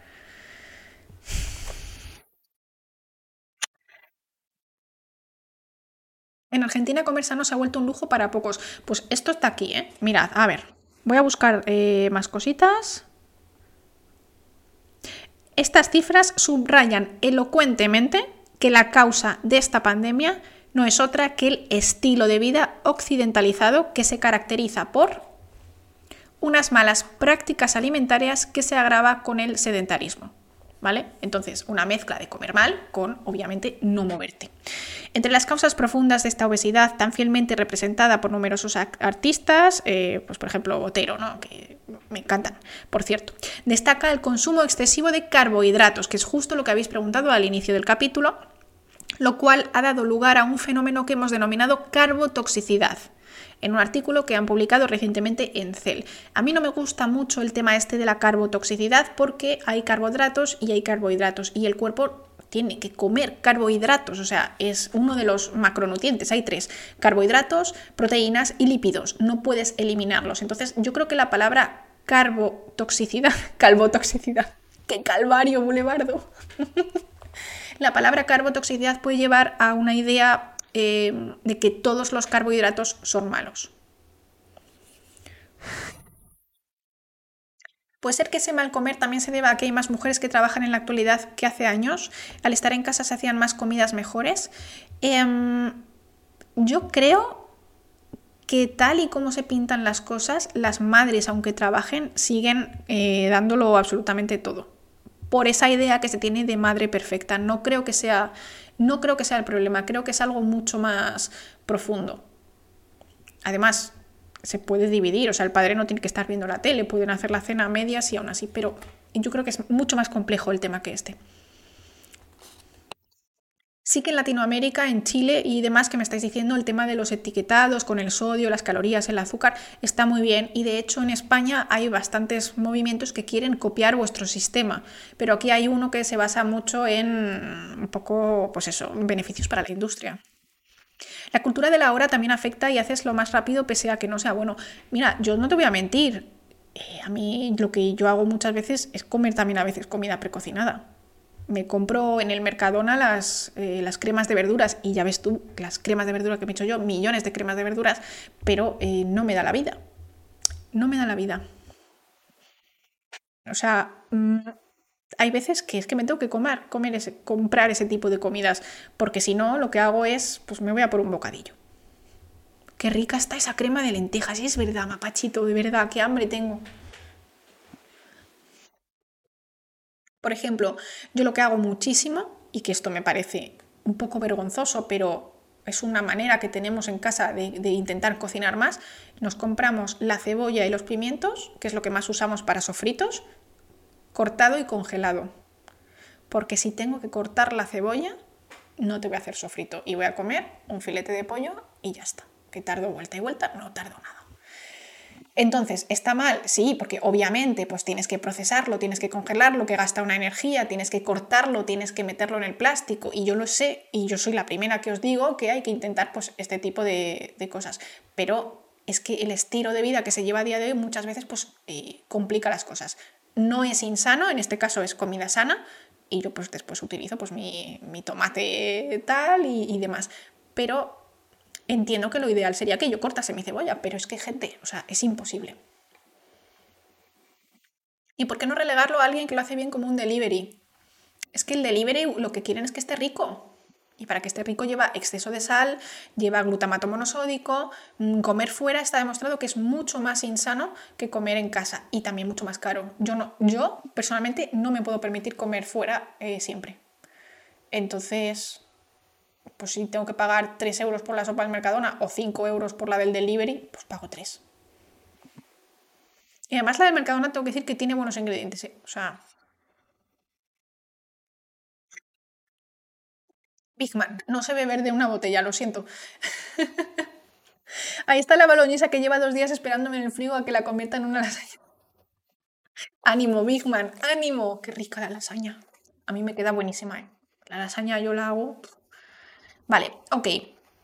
Entonces, eh, la distribución relativa de los, de los, macronutrientes, decíamos que eran hidratos de carbono, eh, proteínas y lípidos, en la alimentación tiene un impacto directo en la composición corporal, porque el cuerpo humano no puede transformar lípidos en carbohidratos, pero sí que puede transformar carbohidratos en lípidos. ¿Vale?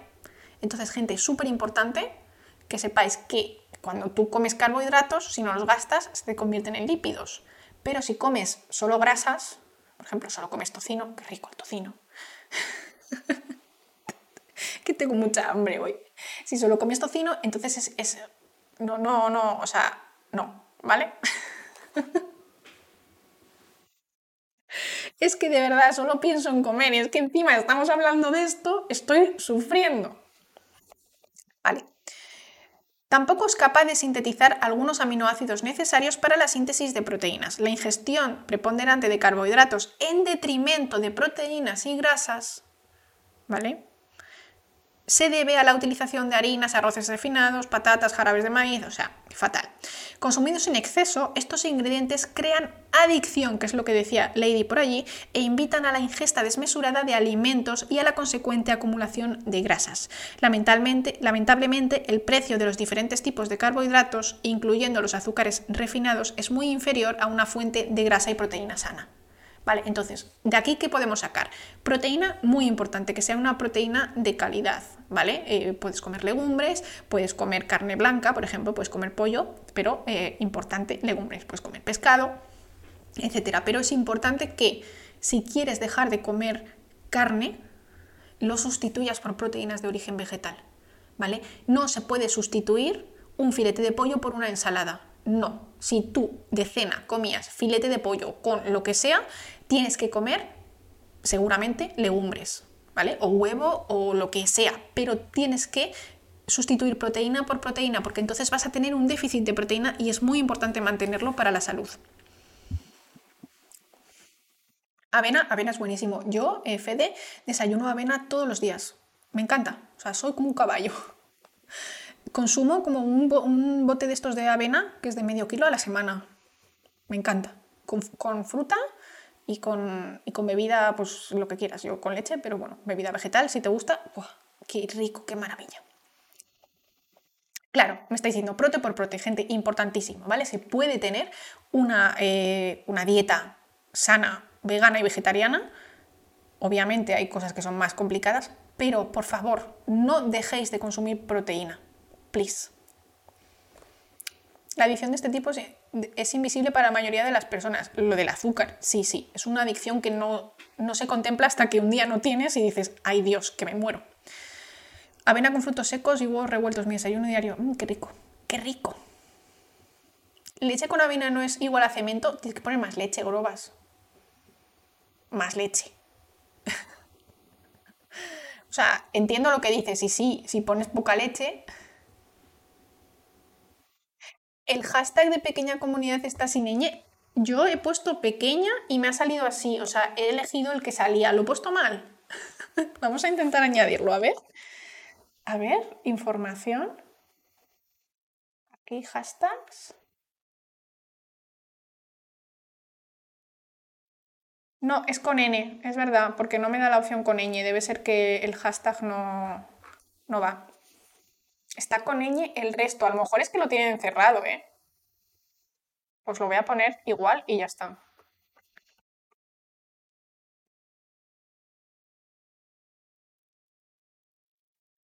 Vale. A ver. En galego. Es que he puesto pequeña y me salía siempre pequeña de opción. No sé por qué. Creo que eso iba con invitación. No somos suficientemente grandes porque la gente que están poniendo ahí como a mí no me parecen tampoco comunidades muy pequeñas, pero bueno. Oye, que nosotros estamos hoy, eh, what, is, happening? A ver. Y no hemos tenido raids. Estamos flipando. Gracias, Marta. algunos streamers les llegó un mail. A mí me llegó un email que ponía lo del hashtag, pero no me decía nada, ¿eh? Bueno, yo sé que yo voy con los retrasos, o sea, con los retrasos, con retraso. ¿Hay algún estudio real que diga que estamos programados para procrear? O sea, yo creo que la, humanidad, ¿no? La biología en realidad es como. es lo único que quieren los genes. Aunque no hay estudios, yo creo que en la.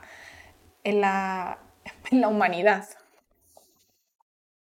a ti te llegó, pero no te llegó en plan, te vamos a meter seguro, sino en plan, usa este hashtag. O sea, no, sé, no me pareció como muy específico para mi canal. Si el envejecimiento se da por el recorte de los telómeros en la célula, ¿cómo está relacionada la alimentación con esto? ¿Es evidente? Pues aquí lo que nos dice es que la obesidad acorta los telómeros, ¿vale? Pero eh, el acortamiento de los telómeros es inevitable, porque es la manera en la que funciona la replicación de los cromosomas.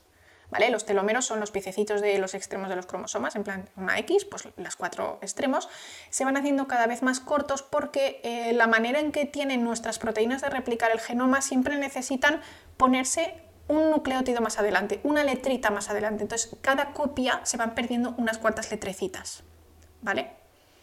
Entonces, sí que es verdad que el estilo de vida puede ayudar a que no pierdas telómeros tan rápido, porque por ejemplo aquí estamos hablando de obesidad, ¿no? Justo en este punto, en el punto número uno, nos está diciendo que la obesidad está demostrada que acorta los telómeros más rápido. O sea, los telómeros los acorta la vida, existir, acortan los, los telómeros. Claro, estamos programados para palmar, esa, esa sería la idea.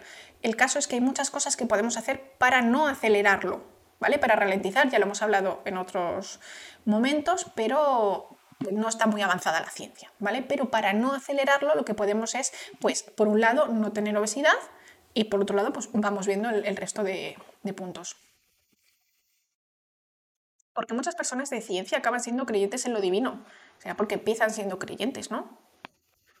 Yo, vamos, o sea, no soy ni, ni seré. Chicos, mensajes cortos. Vale. No hablan de la autofagia, llevamos, llevamos semanas hablando de la autofagia. sí, hemos hablado de la autofagia, ¿vale? Pero resumen con el tema de la autofagia. La autofagia se activa de distintas maneras. Entre ellas, tener una vida sana. ¿Vale? Si no tienes una vida sana, hacer el ayuno, pasar hambre, reducir calorías, no sirve de absolutamente nada, porque partes de un sistema que ya está enfermo. Es decir, no estás en tu óptimo de salud si tú estás en tu óptimo de salud, ya puedes decir, vale, venga, hago ayunos, eh, tal y cual. Muy bien, pero yo creo que lo importante es lo importante, lo que aporta más, tener un estilo de vida saludable. Autofagia es comer coches. Autofagia es el sistema de reciclaje que tienen nuestras células. Entonces, aumentar el sistema de reciclaje hace que las cosas viejas se eliminen. Muy rápido has dicho que nunca serás creyente en nada. Es que es mi manera de ver las cosas. ¿Cualquier persona puede hacer ayuno intermitente? Sí, pero hay gente a la que no le aporta nada. A mí, por ejemplo, hoy lo único que me está dando es hambre porque no he podido desayunar. Ayuno intermitente indeseado. Hay gente que le va muy bien, hay gente que pues, le da ansiedad. No es necesario hacer ayuno intermitente. Ayuno intermitente no es necesariamente la cura a morirte, ni la cura a adelgazar, ni a ponerte mazado es otro sistema que hay para alimentarse que no es ni mejor ni necesariamente peor. Y a los diabéticos no les conviene, es verdad. Tienes enfermedades metabólicas, no hagas locuras. Vale, em, continuamos. Estábamos hablando del tema de la, de la, comida. Dice, lamentablemente, el precio de los azúcares es mucho más barato que, por ejemplo, el de una buena proteína o un buen lípido, ¿no? Aceite de oliva, aguacate, es caro. ¿Qué libro me puedes recomendar para leer por la noche? Pero es que yo en realidad solo leo fantasía y, un poco de ciencia. Pero para por la noche yo te recomiendo como una historia así tranquila. El que estamos leyendo. Exclamación libro. Yo creo que este por la noche no es el mejor, ¿eh? El ayuno, además de adelgazar, dicen que ayuda a otras funciones corporales que se pongan en marcha, por ejemplo, para curarse alguna enfermedad. ¿Qué opinas? A ver, eh, si tú te quieres curar de cosas y eres una persona que fuma, que come mal, que no hace ejercicio y te pones a hacer ayuno, o sea, en serio, no pierdas el tiempo ponte mejor eh, con otras cosas. Entonces, como te han dicho por ahí, el Cosmere, cualquier cosa de Brandon Sanderson. ¿Hijos en la niebla o cómo se llaman los de la niebla? Esos son muy buenos.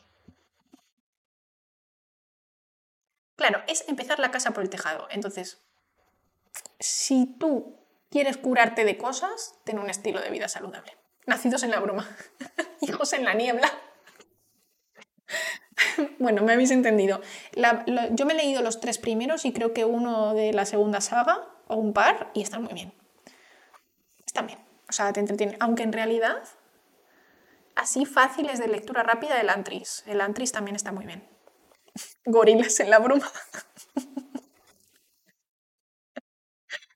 Pero me gusta mucho Brandon Sanderson porque tiene, además de tener como sistemas de magia flipantes, flipantes, que me flipan muchísimo, eh, me gusta que tienen eh, sociedades con religiones. Y cada religión es distinta, distinta. O sea, me flipa. Y bueno, obviamente, pues eh, Stormlight, yo los leo en inglés, es obviamente mi ultra favorito. El guerrero de la sombra del cerezo, de David Hill.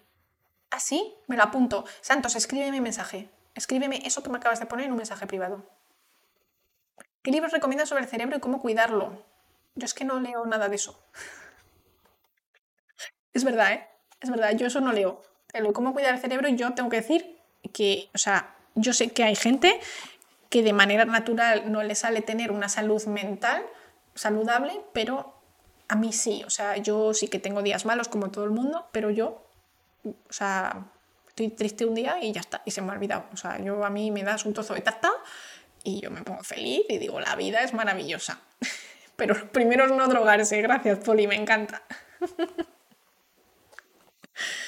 Y, sobre todo yo creo que lo mejor para tener una buena salud mental es, eh, pues eso, aprender cosas, leer, aunque sea fantasía, me da igual, es que es maravilloso leer fantasía, aprender instrumentos, cosas así. Y bueno, a lo mejor sí es verdad porque tengo Alzheimer. Se me olvidan los males. Y lo segundo, no pipetear fuera, porque te mata Laura si eres su estudiante. Vale, ok. Entonces estamos diciendo el tema de la, de la, obesidad. Dice, el obeso cae así en un círculo vicioso que hace prácticamente imposible la pérdida de peso y queda atrapado en el bien conocido efecto yo-yo. De hecho, esto me ha flipado escuchar, este, este dato me ha dejado eh, flipada. Fíjate lo difícil que es realmente superar una obesidad que, mira, dice, todas estas propuestas son tan ineficaces que en Estados Unidos se ha creado un registro para seguir, o sea, para seguir en plan, ¿qué, le pasa a esta gente? A los escasos 10.000 ex obesos que han podido escapar de su afección. En Estados Unidos, el país de la obesidad, a día de hoy, incluidas cirugías bariátricas, solo ha habido 10.000 personas que se consideran, o sea, no curados, pero que han conseguido mantener un peso saludable durante X, X tiempo, supongo que bastante tiempo. O sea, está fallando el sistema, estamos haciendo algo mal o es ya imposible, en plan ya que es una enfermedad crónica, o, o sea, yo me he quedado, digo, ¿cómo es posible que en Estados Unidos, un país de 300 millones de personas, donde el 30% de las personas son literalmente obesas, solo 10.000 personas han conseguido mantenerse, la mayoría hacen ese efecto yo-yo. Es un dato, como dice Boulevardo, demoledor y triste. como dice Lady Spin, eso, para que luego digan que uno es obeso porque quiere. Es es, yo creo que es una mezcla de eh, una cantidad de factores culturales, sanitarios, educativos, de obviamente del dinero que, tengas, de la capacidad que tengas para ¿no? para no tener otras preocupaciones y poder centrarte en esto. Un amigo mío es ex obeso, tenía un problema muy grave, es de mi edad y tenía eh, muchos, muchísimos problemas de salud, ya tenía dolores, no, no podía hacer nada y se hizo la cirugía bariátrica y importantísimo, ha tenido seguimiento psicológico y seguimiento de su endocrino y seguimiento, o sea, ha ido, desde entonces tiene un entrenador y un nutricionista. O sea, nutricionista no, pero sí que el entrenador pues le da, le da un poco guías generales. Y ha sido muy duro, ha tardado muchos años en realidad.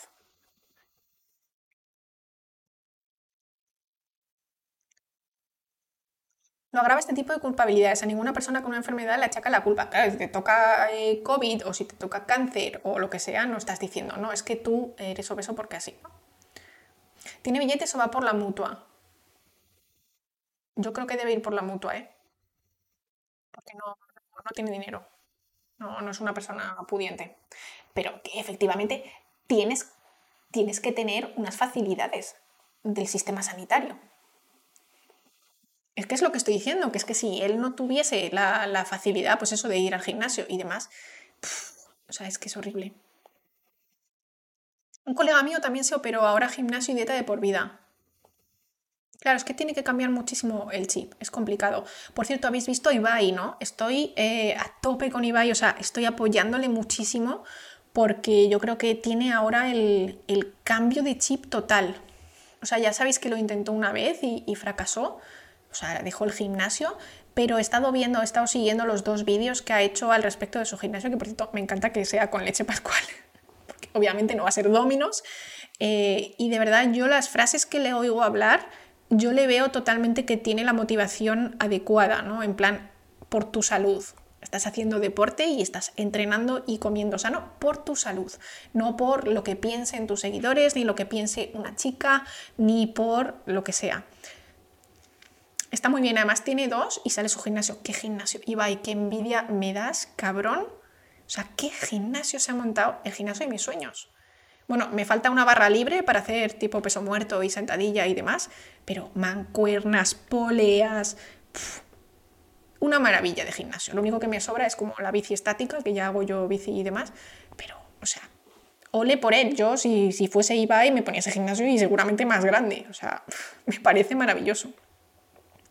Si va y sube su cambio, muchísimas personas van a buscar mejorar su salud. Es un grande. Sí, pero también es verdad que él sabe a lo que se está exponiendo y que el hecho de subirlo a, redes supone un estrés para él, porque es como cuando, cuando tú haces un cambio y fracasas, o sea, cuando dices voy a hacer un cambio y fracasas, tú lidias con ello tú solo, ¿no? pero claro, si va y fracasa, que puede ocurrir, porque es que no es un cambio fácil cambiar el estilo de vida, pues sí es verdad que te expones a pues, muchos que dirán, a, tú te vas a sentir peor, etcétera. Pero bueno, yo le apoyo muchísimo y bueno, si fracasa, pues que lo vuelva a intentar, no pasa nada. Siempre se puede volver a intentar. Pero, pero bueno, yo estoy a tope con Ibai porque ya os digo que las frases que yo escucho eh, muchas cosas las he visto también en mí cuando yo empecé a hacer deporte. Yo no, obviamente no tenía problemas de salud, nunca he estado con sobrepeso, pero sí que noto esa motivación que dice, es, eh, me veo bastante reflejada de cuando yo empecé a hacer deporte. Entonces, ojalá de verdad eh, le salga bien y se convierta en un mazado. Es que Ibai mazado, o sea, buah, chaval. Ibai en la noche está del boxeo. me encanta.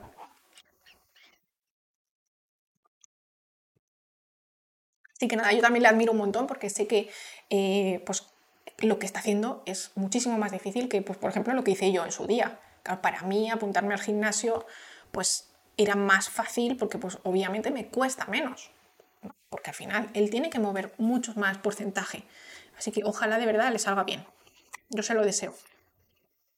Alex el Capo cambió muchísimo. Yo es que no conocía a Alex el... Es que yo tengo que decir, yo no conozco a nadie de los que son famosos. O sea, los conozco ahora, pero porque como que me tengo que meter un poco en este mundo porque yo estoy metida, ¿sabes? No porque yo me crea como ellos, ni mucho menos. Pero os digo que, que yo, Alex el Capo, le he visto dos veces en directo aquí y no sabía que existía.